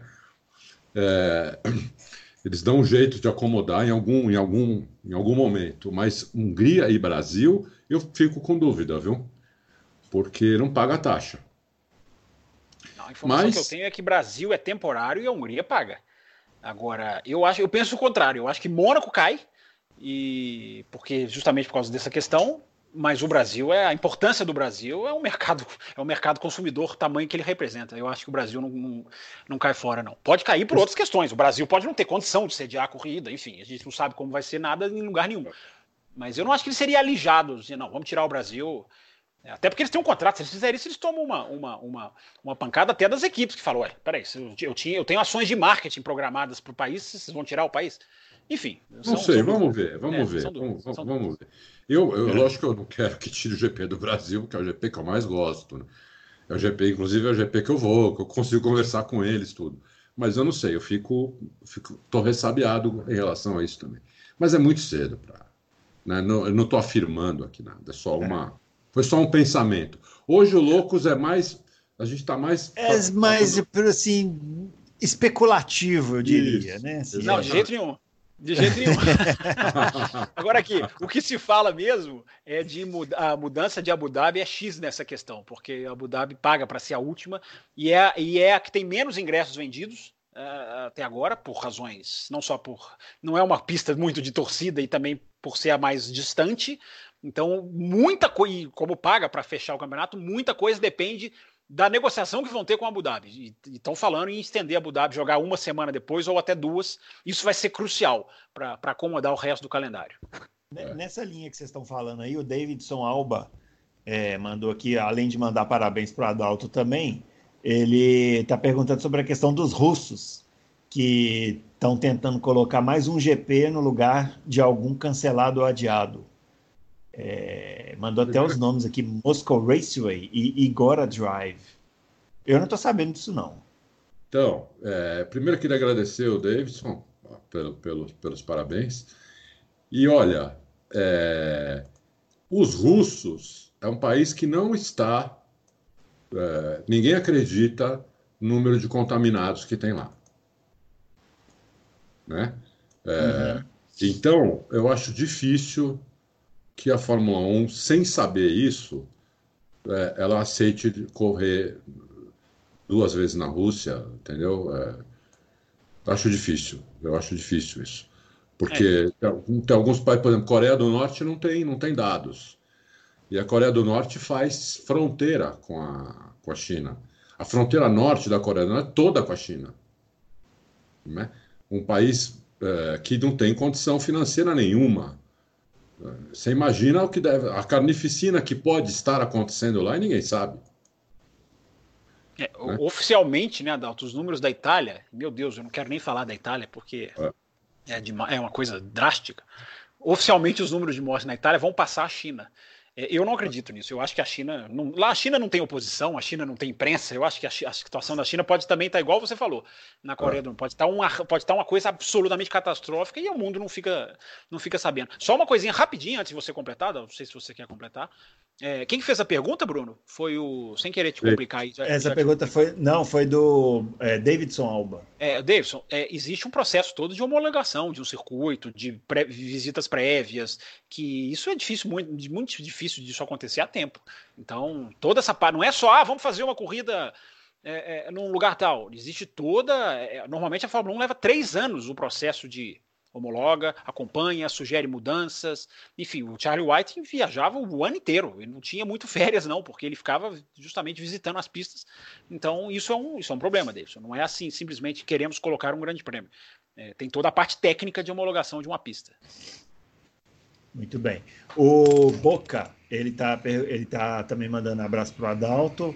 É, quer saber se com o um número menor de corridas na temporada ficou mais fácil para as equipes Red Bull e Ferrari desbancar a Mercedes ou é justamente o contrário? É, quanto, ao recorde, quanto ao recorde de vitórias do Lewis, ficou mais difícil para ele esse ano, se o número de corridas for bem menor. Ele está perguntando, né? E está dizendo que ele acha que sim. E está dizendo também que ficou bom para a confiabilidade dos motores, que em tese serão menos corridas por motor. Eu, esse, de tudo que ele perguntou aqui, essa questão do, do número de GPs levanta uma questão interessante, né? Porque os números que a gente estava imaginando que cairiam em 2020 talvez não caiam, né? O número de, de, de corridas disputadas, por exemplo, que esse ano seria do Raikkonen, talvez não vai cair, né? É, é verdade. É. Talvez o Barrichello mantenha, dependendo do que lembrado, feito, né? o Barrichello pode manter o recorde que era, que era é. praticamente certo e aí tem uns é. contratos que acabam, né, Bruno? O contrato do Raikkonen é. acaba agora. Como é que vai ser feito a questão dos contratos? Será que é. vai haver uma prorrogação automática de todos? Eu duvido. Eu duvido. duvido. Não sei se vai ser tudo tão fácil assim, não. Duvido também. É verdade. Interessante essa questão mesmo dos números. É, é. Para os motores ficou melhor, realmente. Vai ficar melhor, vai, né? Porque o motor não vai precisar aguentar tanto. É, Mas eu acho com... que eles vão adaptar isso, Adalto. Eu acho que dependendo do tamanho da temporada, eles mudam a regra dos motores. Eles, eu acho que eles vão adaptar, porque senão vão ficar jogando motor uma corrida depois da outra e não vai aplacar muito os custos. Né? É. é ficou mais difícil para o Lewis bater o recorde, não tem dúvida. Quanto menos corrida tiver, mais difícil fica. É, né? É, Mas esse foi... recorde é garantido, esse do Luiz. Eu acho que ele vem. Se ele não vier em 2020, ele vem. Eu acho que esse é só um atraso no caso de vitórias. É o recorde, recorde de, de vitórias, né? Que nós é, Isso, é, recorde de vitórias. É verdade. É. O, até porque, nesse caso, o Hamilton não correndo, vamos supor que tenha poucas corridas em 2020, mas 2021 ele corre, 2022 ele corre, então é, o recorde esse deve cair. Agora, esse do Raikkonen é interessante, e Barrichello, olha aí, olha que curioso, e o Barrichello pode dar a sorte nessa aí e ficar é, com esse recorde aí por aí. Aliás, o Barrichello fez várias entrevistas nessa pré-temporada, né, em programas de televisão é. e, e Inclusive, pode ser uma dica para quem também quiser matar tempo aí na, na, Verdade. de quarentena. A, a entrevista é. do Barrichello para o Grande Círculo do Sport TV, ela está no YouTube, na íntegra, para quem, pra quem quiser procurar. É, é boa a, do, a da ESPN Brasil não está. Eu tentei assistir, até é. queria mais ver ela do que a do Sport TV, mas não, não consegui. Eu acho que eles conseguem bloquear, sei lá. Não está no YouTube. Mas a do Sport TV está no YouTube. É boa a entrevista, vale a pena assistir. É muito enigmática também, né? O Barrichello não revela muita coisa, mas também joga muita coisa no ar, né? Enfim, a gente pode Ele falar fala do disso, livro mas... também. Fala que vai escrever um livro, mas também não fala exatamente o que, que foi que aconteceu para colocar nesse livro, sentindo, mas também fala que uma certa impaciência. Eu tô sentindo uma certa impaciência sua para com o Rubens Barrichello. Não, eu adoro o Barrichello, eu sigo ele no Instagram, acho divertidíssimo, acho ele um cara sensacional, mas realmente algumas entrevistas dele são muito assim enigmáticas, né? Assim, pra, olha, aconteceu uma coisa muito grave na Alça em 2002, muito grave. Mas o que aconteceu de grave? Não, só vou contar no meu livro. Poxa, mas você falou o seu Instagram aí, que você segue o Instagram, você, não, você acaba de me lembrar, você não citou os nossos três tweets. Os é verdade, tweets verdade, verdade. Nesse, nesta edição, senhor Relato. É senhor, eu vou falar o meu aqui, ó. Eu, é, pode seguir a gente lá, arroba BrunoAleixo80, arroba CampusFB e arroba Adalto Racing. sigam lá. Eu não falei porque hoje eu entrei Isso aqui... é no Twitter. No Twitter, no Twitter. Twitter. É. O Instagram, não, o Instagram só não vai ter muita coisa pro pessoal ver, não. É melhor seguir no Twitter. Meu Deus, que ditador, que ditador, que ditador. O, ah, você quer falar seu Instagram? Eu, eu, não, você tem Instagram? Instagram? Ah, bom. Se você falasse que tem Instagram, eu caía da cadeira aqui, viu? Poxa, peraí. Bom, o Romeu Silva Las Casas, ele está perguntando se. Ah, já, a gente já respondeu, está perguntando, tá mandando parabéns para o Adalto, perguntando se o campeonato começar em junho a chance da Red Bull ter instalado o DED no seu carro. A gente já falou, acho que o campeonato também não vai começar em junho e as felicidades estão dadas aí pro, pro Adalto. O Marcelo BP também manda é, parabéns pro, Marce, pro pai Adalto. O Marcelo, BP deve, o, o, Marcelo BP deve estar frustrado, né, Adalto? Porque ele estava querendo uma diquinha de aposta, você deu a dica e ele não pôde apostar. Puta, ele deve estar triste. É, mas ele está perguntando sobre a questão do DED, é, a gente já falou, e ele também está perguntando o que, que, a gente acha de um possível retorno de Indianápolis ao circo da Fórmula 1. Eu acho fantástico, espetacular, mas não sei se vai acontecer. É, o, Roger, Roger, né? que, Roger Pix falou 2022, né? Ah, é. foi? É, ele falou que 2022 ele se interessa sim, né? Agora ele é o dono de lá, ele se interessa sim para 2022, não antes. É... Eu, eu, adoraria, mantendo a curva oval, a última curva, e podendo fazer um circuito melhor, um misto melhor. É, mas Isso. eu adoraria ver. Eu adoraria ver. Isso. Eu acho que eles tinham que melhorar um pouquinho o misto lá. O misto é, é acho meio fraquinho aquele misto. Tem que melhorar um pouquinho. E aí eu também acharia bem legal. Acharia bem legal. E parece com o Roger Pence, que eu não tenho muita dúvida que se acontecer, vai, vai ser bem feito. É, é alguém que é alguém que sabe do que está falando, né? Então, muito, muito. isso já ajuda bastante. É. O Rato do Indoor está perguntando, na opinião de vocês, qual equipe vai mais se beneficiar, qual mais vai se prejudicar com essa parada. A gente falou das que vai se beneficiar, mas e quem vai se prejudicar? Para mim, as pequenas, por, é, por causa de dinheiro, para mim, as pequenas estão. Tão, é perigosíssimo o que está acontecendo com elas. É. Por causa de dinheiro, são as pequenas. Esportivamente falando, eu acho que quem se, se prejudica mais é a Mercedes. Porque era o melhor é, carro. Porque os outros vão ter tempo de correr atrás, né? Isso, é, mas não, não dá para saber, gente. A gente não sabe quando que a Ferrari vai entrar na fábrica dela. Então pode ser a Ferrari. Pode ser a Ferrari. Porque a Itália, olha, olha o que está acontecendo na Itália. A gente não sabe quanto que esses caras vão poder sair de casa. Não sei, é difícil. Pô, tem essa também, tem essa também. É. Tem essa também. É, a chance de outras fábricas reabrirem e a Ferrari não reabrir, ela é clara, é clara. Olha o que está acontecendo na Itália hoje. Meu Deus, é uma coisa é, é, é muito triste. É. é. verdade. O Robert Mark, ele tá só, ele mandou aqui uma, uma tela que ele printou aqui falando que a China um boletim tá... médico. Ele manda boletim, um boletim, médico. Um boletim falando que a China está testando vacina Estados Unidos também começando a testar vacina. Está achando que vai ter corrida muito em breve. Deus te ouça, viu, Robert Mark? Também Deus esperando. É, isso, que mudaria, isso mudaria o jogo, né? Se um dia nós três acordarmos correndo para os nossos celulares. Não sei se vocês estão como eu. Eu estou viciado em noticiários. Todos. Não, é uma loucura. E eu estou trabalhando home office aqui, às vezes eu tenho que desligar, porque é o é. tempo inteiro, o tempo inteiro, eu falo, não, não dá. Exatamente. E se a gente, nesse hábito de acordar e voar para um celular para saber como está o mundo, e um dia a gente pegar e ver que alguém conseguiu uma vacina efetiva, aí isso muda um pouco o jogo, mas também a gente não pode ser ingênuo de achar que ah, ah descobrimos a vacina, amanhã tudo está de volta. O, é, o retrocesso à vida normal, retrocesso não é a palavra, né? o retorno à vida normal, é, a gente não tem ideia da velocidade que ele vai ser. E aí o é. automobilismo acaba entrando nessa dúvida também. É verdade. O Marçal Kawai Prado tá mandando também um abraço para o Adalto. É, e tá, e tá falando, tá perguntando o seguinte: se os fabricantes podem fazer alterações nas unidades de potência que julguem necessário, sem penalizações, uma vez que a temporada não teve início. É uma boa pergunta, hein? É boa Pode per... mexer? Então, Sim. boa pergunta. Acho é, que sim. porque o motor não. não. foi lacrado pela FIA da primeira corrida do ano, eu acho que pode. Exa exatamente. Eles, é? o, o, o, Fábio já respondeu, é isso mesmo. Eles lacram o motor na primeira corrida, né? Ah, não, teve, não teve carro na pista, não teve nenhum treino livre. Então ninguém sabe como está o motor, eles vão poder mexer em tudo, não só no motor, vão poder mexer no carro inteiro. Mas será que esse motor na Austrália já não foi Tô pensando aqui, Adalto. Será que por eles, ter feito, eles terem chegado a quase duas horas no primeiro carro entrar na pista, eles terem procedido como se nada tivesse acontecido, será que um, que um, que uma, que um, digamos, um escrutínio da FIA já não aconteceu? Se bem que a sexta-feira não serve, os motores não, as regras de motores não se aplicam para sexta-feira. Elas são é. só a partir de sábado. Mas enfim. Né? Eu acho que não, viu? Eu acho que é, eu não. também acho que não. Eu também acho que é. não.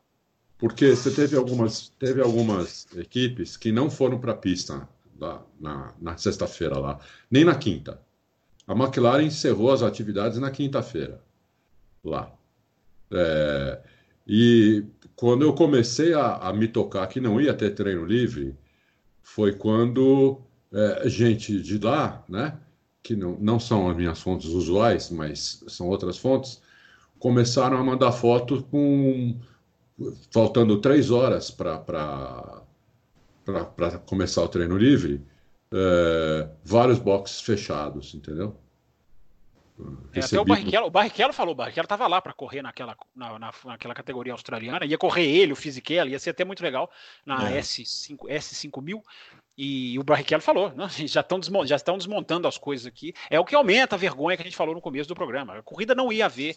Tem gente que acha que o Vettel e o Raikkonen foram embora por, porque são garotos rebeldes. Não foram. Foram embora porque foram autorizados. Sabiam, né? Sabiam, é, sabiam. Não, a, é, a, a, Mercedes e a Ferrari não queriam correr. Só a Red Bull, das três melhores, né? Só a Red Bull queria correr. Foi uma briga a, ali para porque tinham seis equipes que, que, que queriam correr e quatro que não.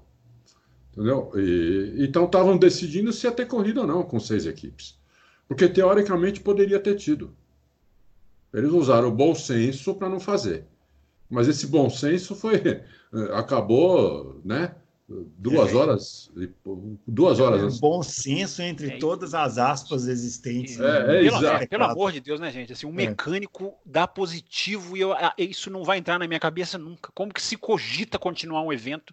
Olha o que fez a NBA. Gente, o, o jogador testou positivo. O, o, cara, o médico entrou correndo na quadra, os times já estavam alinhados para fazer o salto, jogar a bola para cima. O médico entrou na quadra e falou: o cara deu positivo. O comissário da NBA pegou o telefone e falou: suspende o campeonato. Suspende Foi. o campeonato. É, e, e, eu, eu tava vendo, é, Adalto, uma, uma comentarista da CNN é, americana chamada Christine Brennan. E ela falou, e eu, eu vi ela contando como que na quarta-feira à noite as pessoas nos Estados Unidos tomaram um choque, todas olhando no seu celular, uma ligando para outra comentando, a NBA parou. E como aquilo virou na sociedade americana um marco de agora a coisa é séria. Que até, este, coisa, momento, é. até é. este momento os Estados Unidos estavam levando como ah, vai chegar aqui, mas a gente não sabe como. É. Então, o, o, impacto até social que houve na, no cancelamento da NBA, do choque que os Estados Unidos tomou, e essa comentarista falava isso, e eu ouvi ela e pensava assim: impressionante como isso jamais passará na cabeça de nenhum, bigodudo ou não, da Fórmula 1. Jamais passará na cabeça desses caras. Tem inclusive poder dizer para a Austrália: olha, estamos cancelando, porque o negócio ficou sério. Nem isso passou na cabeça deles. Ficou o jogo lá de vai você, vai eu. É, então, o caso da NBA foi muito emblemático nos Estados Unidos pelo, pelo choque do, do cancelamento. E a Fórmula 1 é. deixou para cancelar, faltando é. duas horas para os carros irem para a pista. Eu tenho para mim que esses problemas da Fórmula 1, 90% disso se origina na FIA e não na Liberty. Eu tenho para mim. Eu não tenho essa certeza, mas eu tenho para mim que é. Porque a mentalidade americana é muito diferente da europeia. Muito diferente. Você acabou de dar o exemplo da NBA. Mas dá para pegar outros esportes lá também. Mas vamos falar da NBA, porque a NBA é um campeonato, vai, apesar de ser só nos Estados Unidos, é um campeonato mundial aquilo, né? Ah, não, você não vai dizer, você não vai dizer que você concorda quando um time da NBA ganha e eles colocam campeão do mundo lá na faixa em cima do estádio. Você não vai dizer que você concorda com isso. Eu acho uma das coisas mais arrogantes que um esporte pode fazer, os americanos chamam de campeão do mundo, campeão da NBA. É, eu não, não, não, não, é arrogante, tudo, não, pode ser arrogante, mas assim, na prática, é. Porque você sabia que até, até o Dream Team de 92, os americanos só mandavam time universitário, não podia ir. Sim, sim, nas é, Eles só perderam, eles só, os, os universitários americanos só, per, só tinham perdido duas Olimpíadas até então. O resto, todas as medalhas de ouro no basquete eram americanas.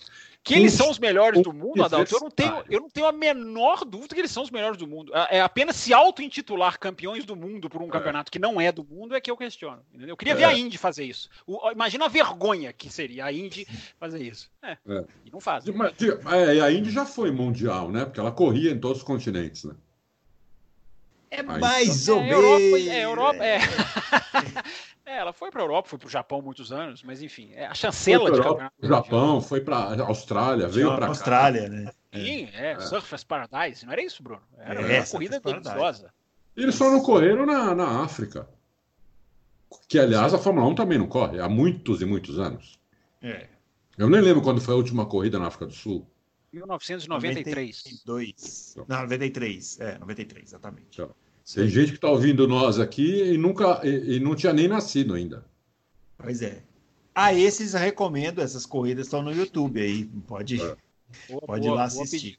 É. E quem ganhou o... o título dele lá, o, um, o, segundo título dele ganhou lá, não foi? Agora não sei se foi o primeiro ou o segundo. Acho que foi o segundo, sim. Acho que foi o segundo. O primeiro foi em Las Vegas, acho. É, é não, é, foi o segundo. Long Beach, é, Long Beach, Long Beach, hein? O segundo, não? Não, acho que o segundo foi na África. Foi sim. É, Long Beach é onde ele conseguiu a primeira vitória. Primeira ah, vitória. pode ser, eu tô confundindo. É, vou, é. Vou, vamos ver aqui se eu, se eu acho isso aqui. Dá, dá uma pesquisada aí. Pergunta boa do Bernardo aqui, hein? Vamos lá. Bernardo McLaren. Hum, acho que ele é fã da McLaren. É, queria saber se é possível fazer o eixo, o efeito do eixo duplo em apenas um eixo. E ele quer saber se a Mercedes já estaria nessa fase para 2021. É, olha, é uma. Eu não sei nem se eu entendi a, pergunta. Porque... Eu entendi. Ele quer fazer o eixo duplo, quer fazer o eixo duplo da Mercedes é. num eixo só. Em vez de ter dois, em vez de precisar de um segundo eixo para mudar a angulação da roda, fazer isso com um eixo só. Eu não sou engenheiro, então eu não tenho como responder isso. Mas eu não duvido que eles já que já tenha gente imaginando se é possível ou não, lá dentro da Fórmula 1, fazer isso.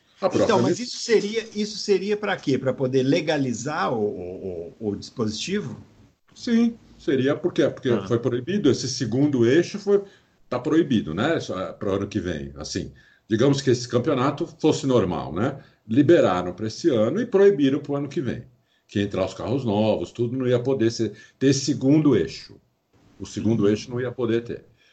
Né? Agora, se conseguir fazer esse mesmo efeito com um eixo só, tá aí uma, no mínimo, uma área cinzenta do regulamento. Proíbem, eu acho que proíbem. Proíbem. É, pode proibir. Mesmo assim. Eu estou entendendo o que você está falando. Tecnicamente seria uma coisa mais, seria faria uma coisa mais condensada. Só, só, só para não deixar passar, é, Nelson Piquet campeão em Las Vegas em 81 e na África do Sul em 83. Hum. É então, aí. minha memória já está aquelas memórias de Alzheimer. Eu, eu esqueço que eu tomei no café da manhã e lembro de coisa de 40 anos atrás. Sem comentários. Continua o programa. Vamos para frente. O Euler, é, ele está perguntando se a gente já pensou que podemos não ter Fórmula 1 esse ano. Isso é o que nós estamos pensando há muito tempo. Viu? A gente só o, pensa nisso. Só pensa nisso, viu, Euler? É, é, deixa eu ver. O Rio do Lima também, ele já tinha mandado pergunta, mandou outra. É, com a temporada comprometida, alguma equipe pode abrir mão do desenvolvimento do carro desse ano, já pensando em 2021? É aquilo que a gente falou, né? Talvez 2021 vire 2020, 2022 vire 2021. Nós estamos gravando o programa na quarta. Há uma grande chance de, na quinta-feira, aprovarem um congelamento de desenvolvimento para a temporada que vem. É, assim, adiando 2021 para 2022 e mantendo esse carro com poucas mudanças, entre elas a aerodinâmica seria liberada, eu repito, mas isso está sendo muito ventilado nos bastidores. Mas vamos ver se isso aí muda ou não. O Budiene Fonteles, é, ele está desejando também feliz aniversário para o Adalto. Está perguntando: será que houve por debaixo dos? Não, deixa eu ler a pergunta inteira, né? Senão ninguém vai entender nada. Ele está falando que viu aqui no Auto Racing há alguns dias que a Mercedes deixou o grupo das equipes que estavam reclamando contra a Ferrari. Está é, tá perguntando: será que houve por baixo dos panos algum, algum tipo de acordo entre a Ferrari e a Mercedes ou algo do tipo? É, Esse olha, assunto. Primeiro, obrigado pelo, pelos parabéns, Bodiene. E os, nós, nós, inclusive, publicamos que houve um encontro do presidente da Daimler com o presidente da, da, da FCA lá, que engloba tudo, né? Da, da Ferrari, hum. desculpa lá, uhum. Ferrari, o John Welkman, que é um americano. Houve um encontro deles e depois desse encontro deles, coincidentemente, a Mercedes saiu do, do desse grupo das equipes aí. É, não, não, não, não dá para dizer se houve algum acordo ou não, parece que houve, parece que houve, mas eu não, não sei dizer qual, e a gente nunca. É uma das, daquelas coisas que a gente nunca vai saber, eu acho. Eu acho que não também. Eu gostaria, só, eu, eu gostaria, de deixar registrado esse programa o meu repúdio para estar, por estar sendo o último a responder todas as perguntas enviadas. Então, esse programa tem um protesto, tem protesto contra o DAS, tem protesto contra o motor da Ferrari, e esse programa tem um protesto contra esta ordem das respostas. Mas, Depois a gente faz um acordo, aí você retira. Um acordo e não conta para ninguém. Se fizermos um é, acordo, é. você O que, que você acha, Fabio? Eu acho que o, eu nunca vi uma, uma, pergunta ter a resposta dentro dela tão já embutida como essa do Budiene. Alguma coisa debaixo dos panos aconteceu. Não, a Mercedes não acordou um dia e pensou assim: ah, vamos ser bonzinhos, porque país da, da Ferrari está tão, sendo tão castigado, então vamos deixar com que o motor dele. Não existe isso. Esses caras eles são absolutamente cobras criadas, são pensam no dinheiro mais do que no esporte. Alguma coisa aconteceu, pode não ter sido nesse encontro, ou pode ter sido nesse encontro. Eu acho esse relato do Adalto uma evidência quase que, quase que fatal. Mas é muito, é muito triste, viu, Budiani? Uma, a, a, as equipes estavam com a razão de, de cutucar, de perturbar, de exigir, de incomodar o seu Jean Todt, que tão pouco incomodado foi nesses anos todos como presidente da FIA, todos aceitam caladinhos as coisas ruins que acontecem em termos esportivos na Fórmula 1. E aí você vê a principal interessada, talvez, recuar nisso, é, para mim é muito triste. Para mim é muito triste. O combate, é, eu sou contra as equipes em várias coisas. O combate nessa hora era, era a coisa mais certa a se fazer e por que, que será que é mesmo? Será que eles foram é, acometidos por um excesso de bondade em tempos difíceis do mundo? Hum, é, é o coronavírus. É, é o coronavírus. Eles devem ter se sensibilizado. É, é. O Silvano Souza está é, perguntando a nossa opinião com essa parada, se as equipes vão, não vão ficar paradas, a tendência é de se acerrar a disputa. A gente já falou sobre isso. O Fabiano Luiz não está mandando pergunta, está só mandando um abraço, parabéns para o Adalto. O Silvano Souza, ah, e o Silvano Souza depois veio aqui e mandou outra pergunta. Ó. É, para quem é melhor torcer? Para um cara com o melhor carro na mão, praticamente não erra e ganha quase tudo? Ou para alguns poucos que com equipamento vai lá e arriscam tudo e também ganham? Uhum. É, e por fim, quem para quem vocês do Loucos tiram chapéu na Fórmula 1 atual? Essa é o Fábio Campos vai responder primeiro. Para quem. Não, essa eu, vou, eu, eu queria fazer... ficar por último aqui. Eu vou fazer. Ah, ah. Aí, ó, eu vou fazer ó. igual o Raul Gil aqui, o, o Fábio Campos. Para quem você tira o chapéu na Fórmula 1 atual? Ah, é um piloto, uma equipe? Pode ser qualquer um? Qualquer é... coisa, Fórmula 1 atual.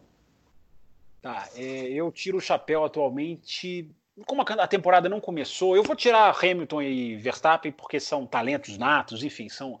É, o que mais me surpreende, que eu acho que 2019 dele está sendo até pouco valorizado, é o Charles Leclerc. O que o Leclerc fez de, de peitar a equipe, de, de subir o seu nível de pilotagem, de evoluir durante o ano, de passar por uma pressão na Itália e ganhar aquela corrida, eu, eu tiro o chapéu. Estou falando de 2019, Silvano, porque é, né, é o que a gente tem para analisar é, é, o, Charles, o Charles Leclerc. Realmente, esse foi a, a performance que mais me impressionou em, em, 2019. Se colocou como um piloto de ponta, claro que tem coisa para evoluir, a própria questão de classificação, ele mesmo fala, embora ele tenha sido o que fez mais pole, ele falou durante o ano, que é uma coisa que ele está trabalhando. Tem coisa para evoluir. Mas é, é, é, um, é, um, Eu gosto muito dos meninos que sentam em carros na, na, frente e já se mostram sem aquela de não, vamos ter que dar um ano, vamos ter que dar um ano e meio. É, piloto que senta e acelera é sempre bonito de ver, e ele é um desses. Eu tirando os outros dois, que são absolutamente ícones em termos de sentar e acelerar, que são Verstappen e Hamilton, porque a gente já está mais acostumado em vê-los e nem por isso admiramos menos o talento deles. E é isso aí. É. E você, Adal?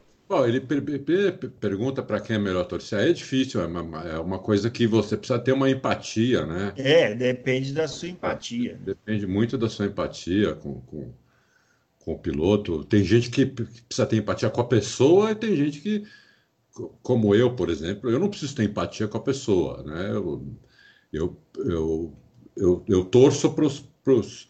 Eu torço para os caras que eu acho que dão tudo sempre, que são limpos, é, que que estão lá dando tudo, sabe? Que trabalham forte, que andam rápido. Eu, eu, então, eu, assim, não tem um cara que eu torço, eu torço para vários ali.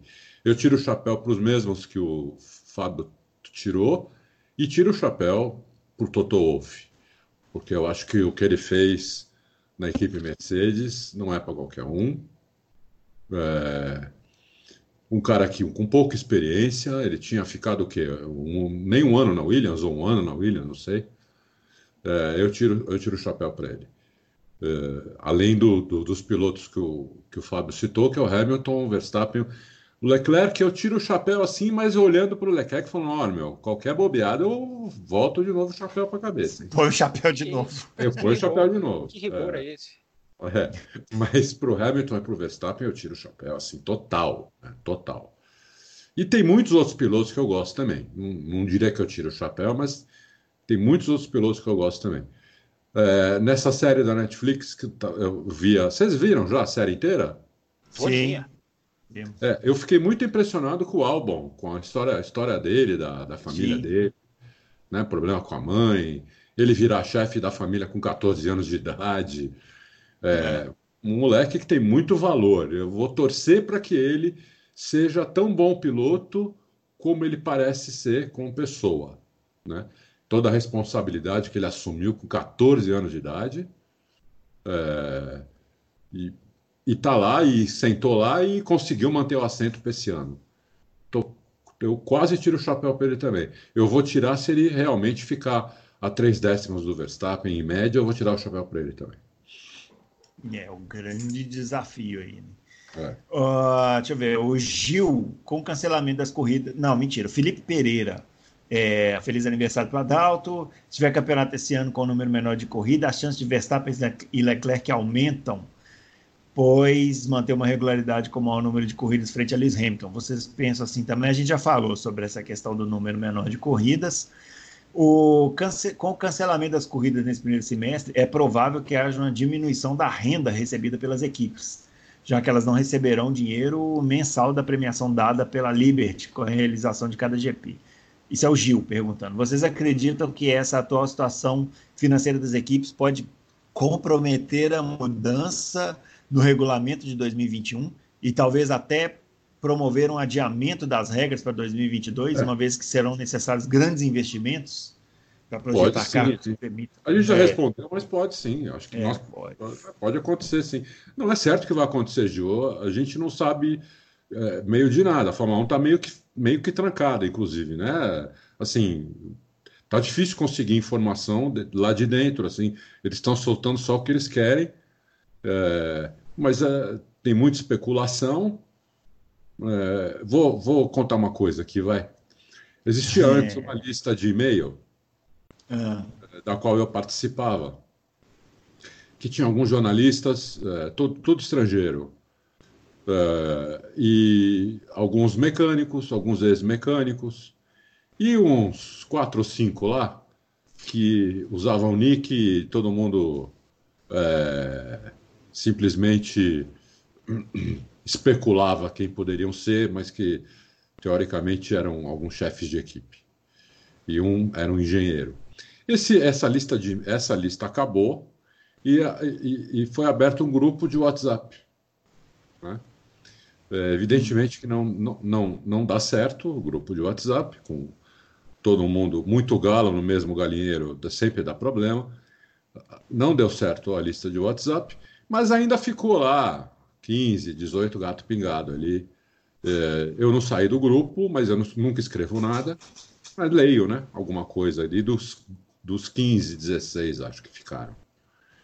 E existe até é, uma especulação de que a Liberty pode tentar se livrar da FIA daqui dois, três anos.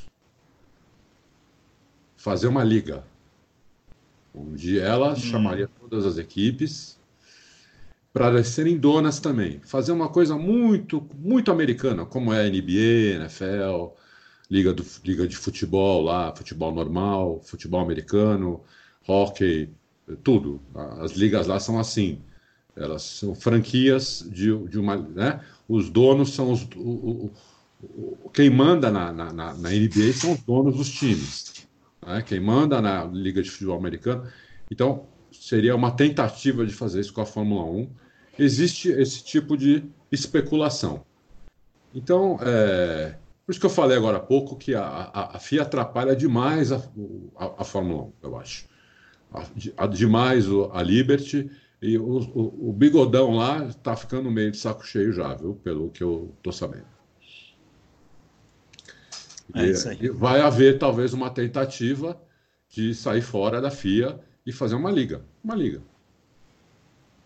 Como é, é a Indy, né? A Indy não, é, a Indy não responde a, a, a, Fórmula, a, a, FIA, né? A Indy responde hoje, agora, ao Roger Penske. Ele comprou a categoria. É. A, a Indy já tinha feito isso, né? Quando ela se separou lá, criou isso. a Race League, depois elas uniram de novo, aí já era independente. Isso. E aí, Fábio? É o... Eu já nem lembro da pergunta, concentrado aqui no que o. Não, acabou que a pergunta falou. só se. Eu acho que o, o, o, Chase Carey, o Chase Carey tem uma enorme chance de perder o emprego enorme chance de perder o emprego. Fiquem atentos a isso. Essa, essa, é a minha, essa é a minha informação. Pode acontecer. Agora, o que ele pergunta era a questão do. Do, do que mesmo, Bruno? Por favor. É, não, é a questão da orçamentária, né? Essa situação financeira, a questão da premiação. Ah, é, não, sim, é. Nós falamos é. que isso aí é uma tendência mesmo. É, tudo que ele colocou é, na é. pergunta dele é uma tendência. É, não vai ter dinheiro para desenvolver, porque não vai ter patrocínio, vai ter que empurrar para 2022. Enfim, vai. Isso tudo que ele colocou é, não é hoje é mais do que uma do que uma do que uma chance, é quase uma tendência. Mas vamos lá, repito, na quinta-feira tem uma reunião em que algumas dessas coisas serão sacramentadas.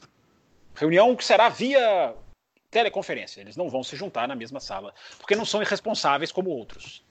Ah, é. É, é, bom, é bom lembrar isso, né? Porque as nossas autoridades parece que às vezes se esquecem.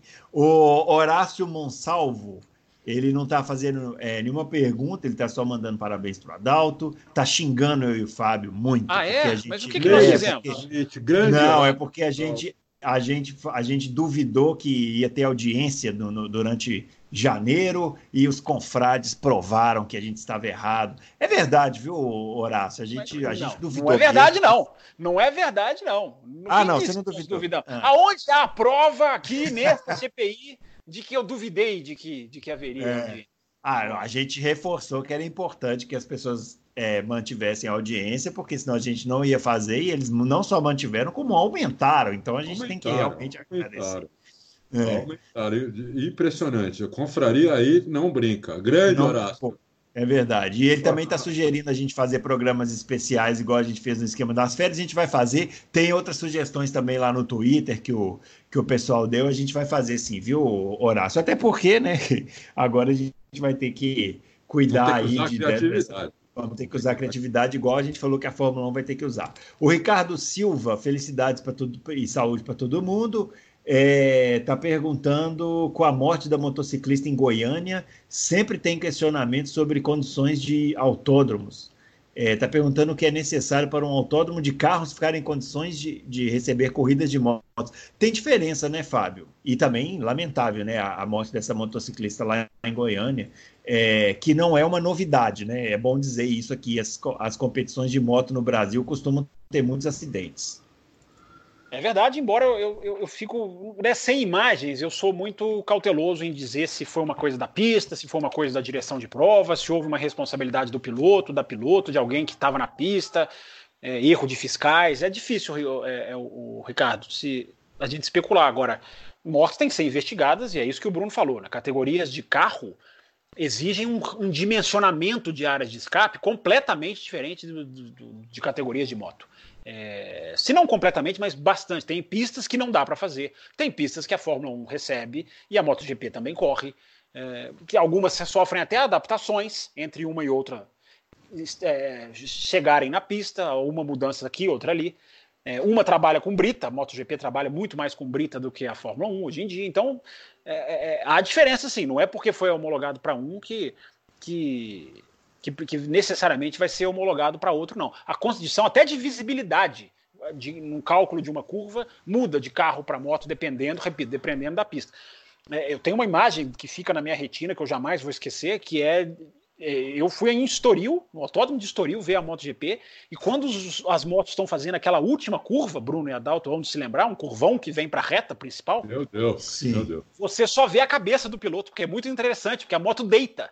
Então você não vê uhum. a moto, você só vê um, um, a cabeça do piloto. É uma, é uma, é uma sensação visual até muito impressionante.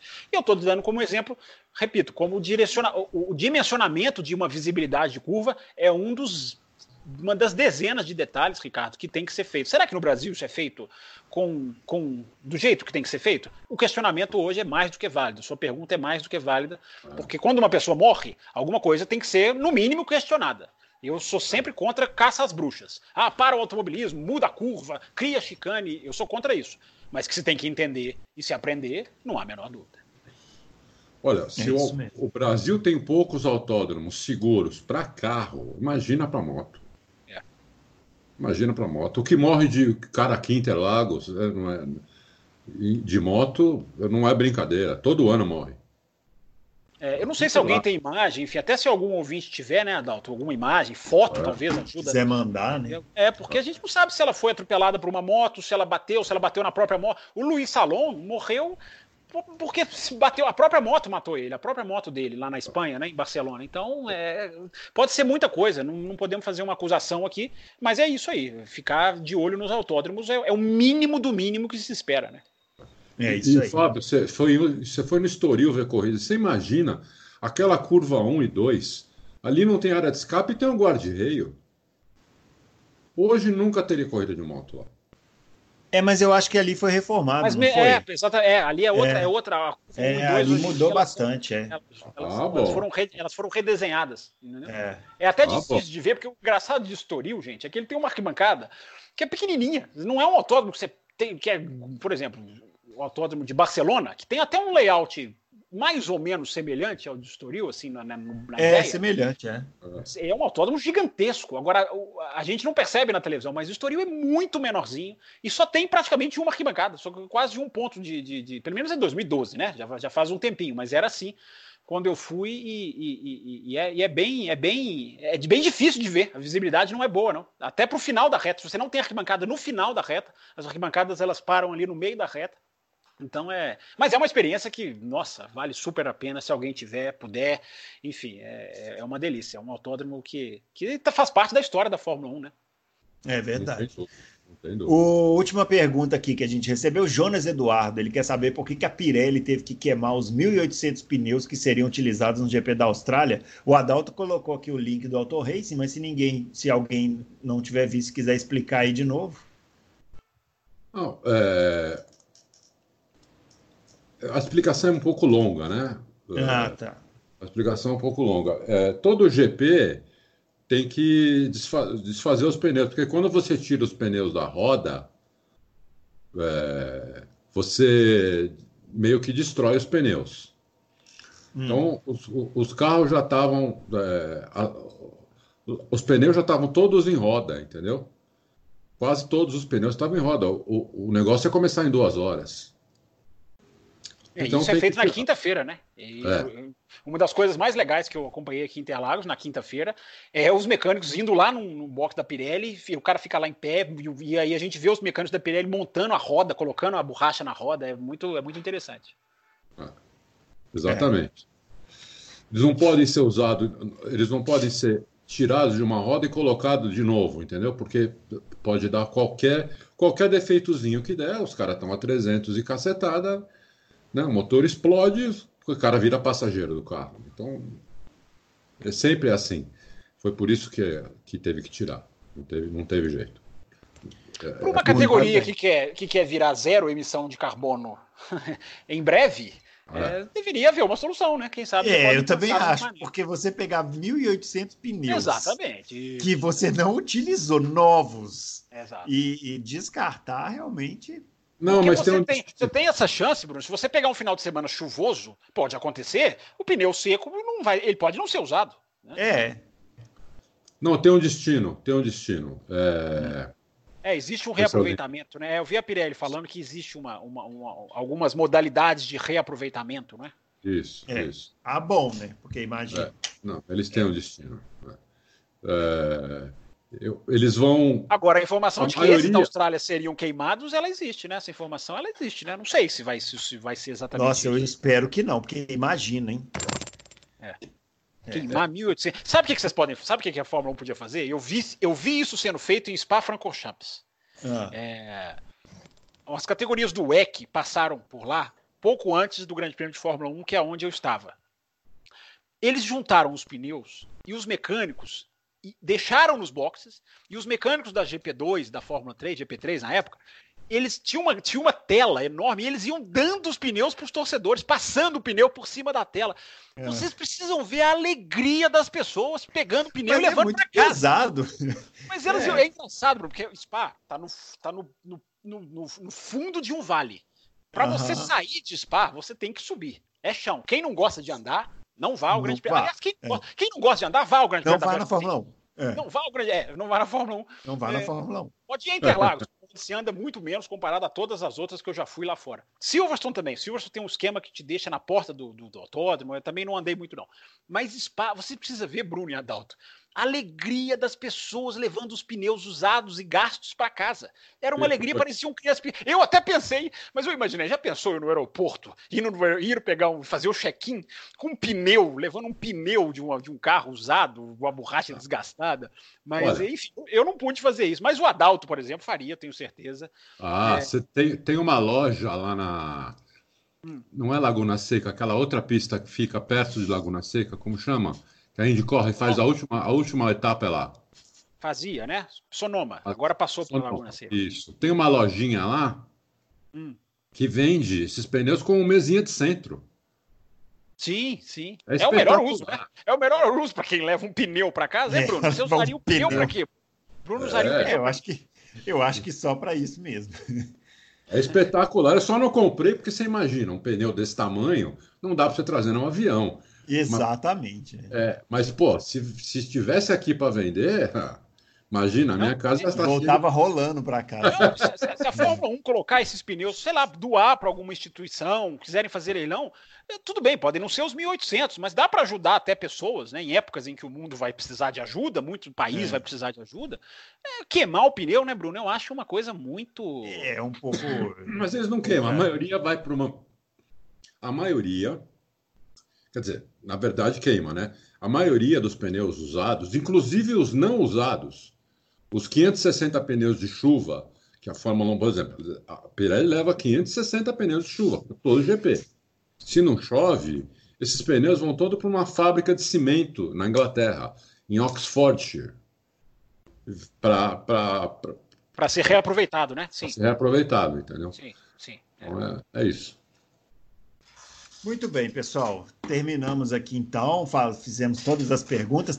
Tem uma última aqui do Éder Rodrigues, ele já tinha feito pergunta, mas vale a pena aqui. Ele está falando assim: quando a gente vai chamar o Euler para uma participação especial no Logos? É uma ideia. Ah, aí, essa é uma próximas... pergunta muito pertinente. Parabéns. É, para para as próximas, para essas edições especiais aí, a gente pode aí, quem sabe, né, Adalto? Pegar quem aí, sabe, quem sabe. Pode clássicos, fazer, né? É, é pode trazer fazer até um concurso, não só o Euler, podemos chamar ele mais alguns, sei lá, Isso. entendeu? É, vamos, vamos, sim, gente. A gente vai fazer. O importante é o seguinte: a gente vai dar um jeito de fazer o programa para fazer essa quarentena passar um pouco menos dolorida aí para vocês, né? Isso, isso. E é isso. A edição de hoje, então, a gente está terminando aqui. Espero que vocês tenham gostado e a gente volta na próxima semana. É, a gente está ainda ajustando data, viu, pessoal? Mas toda semana vai ter loucos e a gente vai, o Adalto sempre vai avisar lá no Auto Race com antecedência. Então vocês fiquem teve ligados. Alguém, teve alguém, Bruno, que comentou algum post do Auto Race, não foi do Loucos, não, foi e perguntou: oh, Adalto, volte a fazer os loucos semanalmente os loucos nunca deixaram de ser feitos semanalmente. Apesar é. de alguns integrantes serem desleixados, é, os loucos seguem, seguem, foram semanalmente desde o começo de janeiro. Então, ouvinte, ele é. pode, é o que o Bruno falou, ele pode empurrar um pouquinho para lá, um pouquinho para cá, porque agora não existe um final de semana de corrida, infelizmente. É. Mas eles vão seguir saindo, né, Bruno?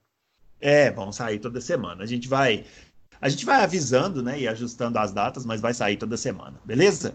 Ó, queria, grande abraço para vocês. Queria deixar, queria deixar duas coisas aqui para o pessoal. Primeira é o seguinte: nós vamos, é, apesar de a gente não saber quando as corridas vão voltar, não só a Fórmula 1 como as outras, mas principalmente a Fórmula 1, que é a, a maioria gosta mais da Fórmula 1, nós vamos fazer de tudo para manter o site atualizado, vamos buscar informação onde tiver.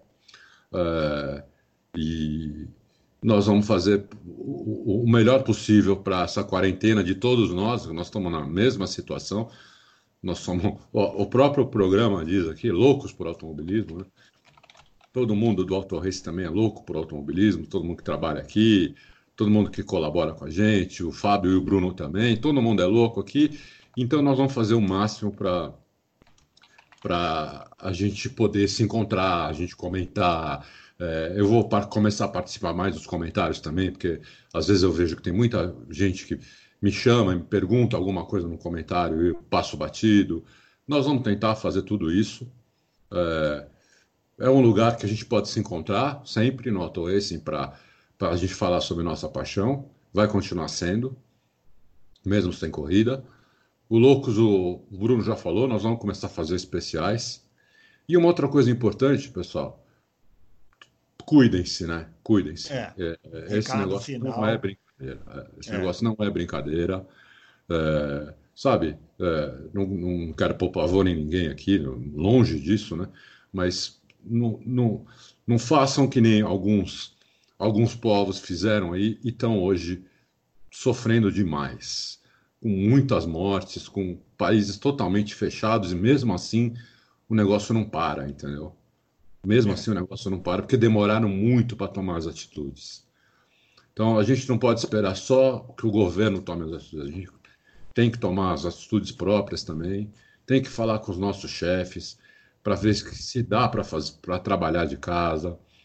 O que, que é possível fazer pra, se tiver aqui uma vez por semana no, no, no escritório ou duas, como fazer, evitar transporte público, porque isso é perigoso. Isso é perigoso, isso mata. E se não mata você, pode matar teu pai, tua mãe, ou pode matar teus avós.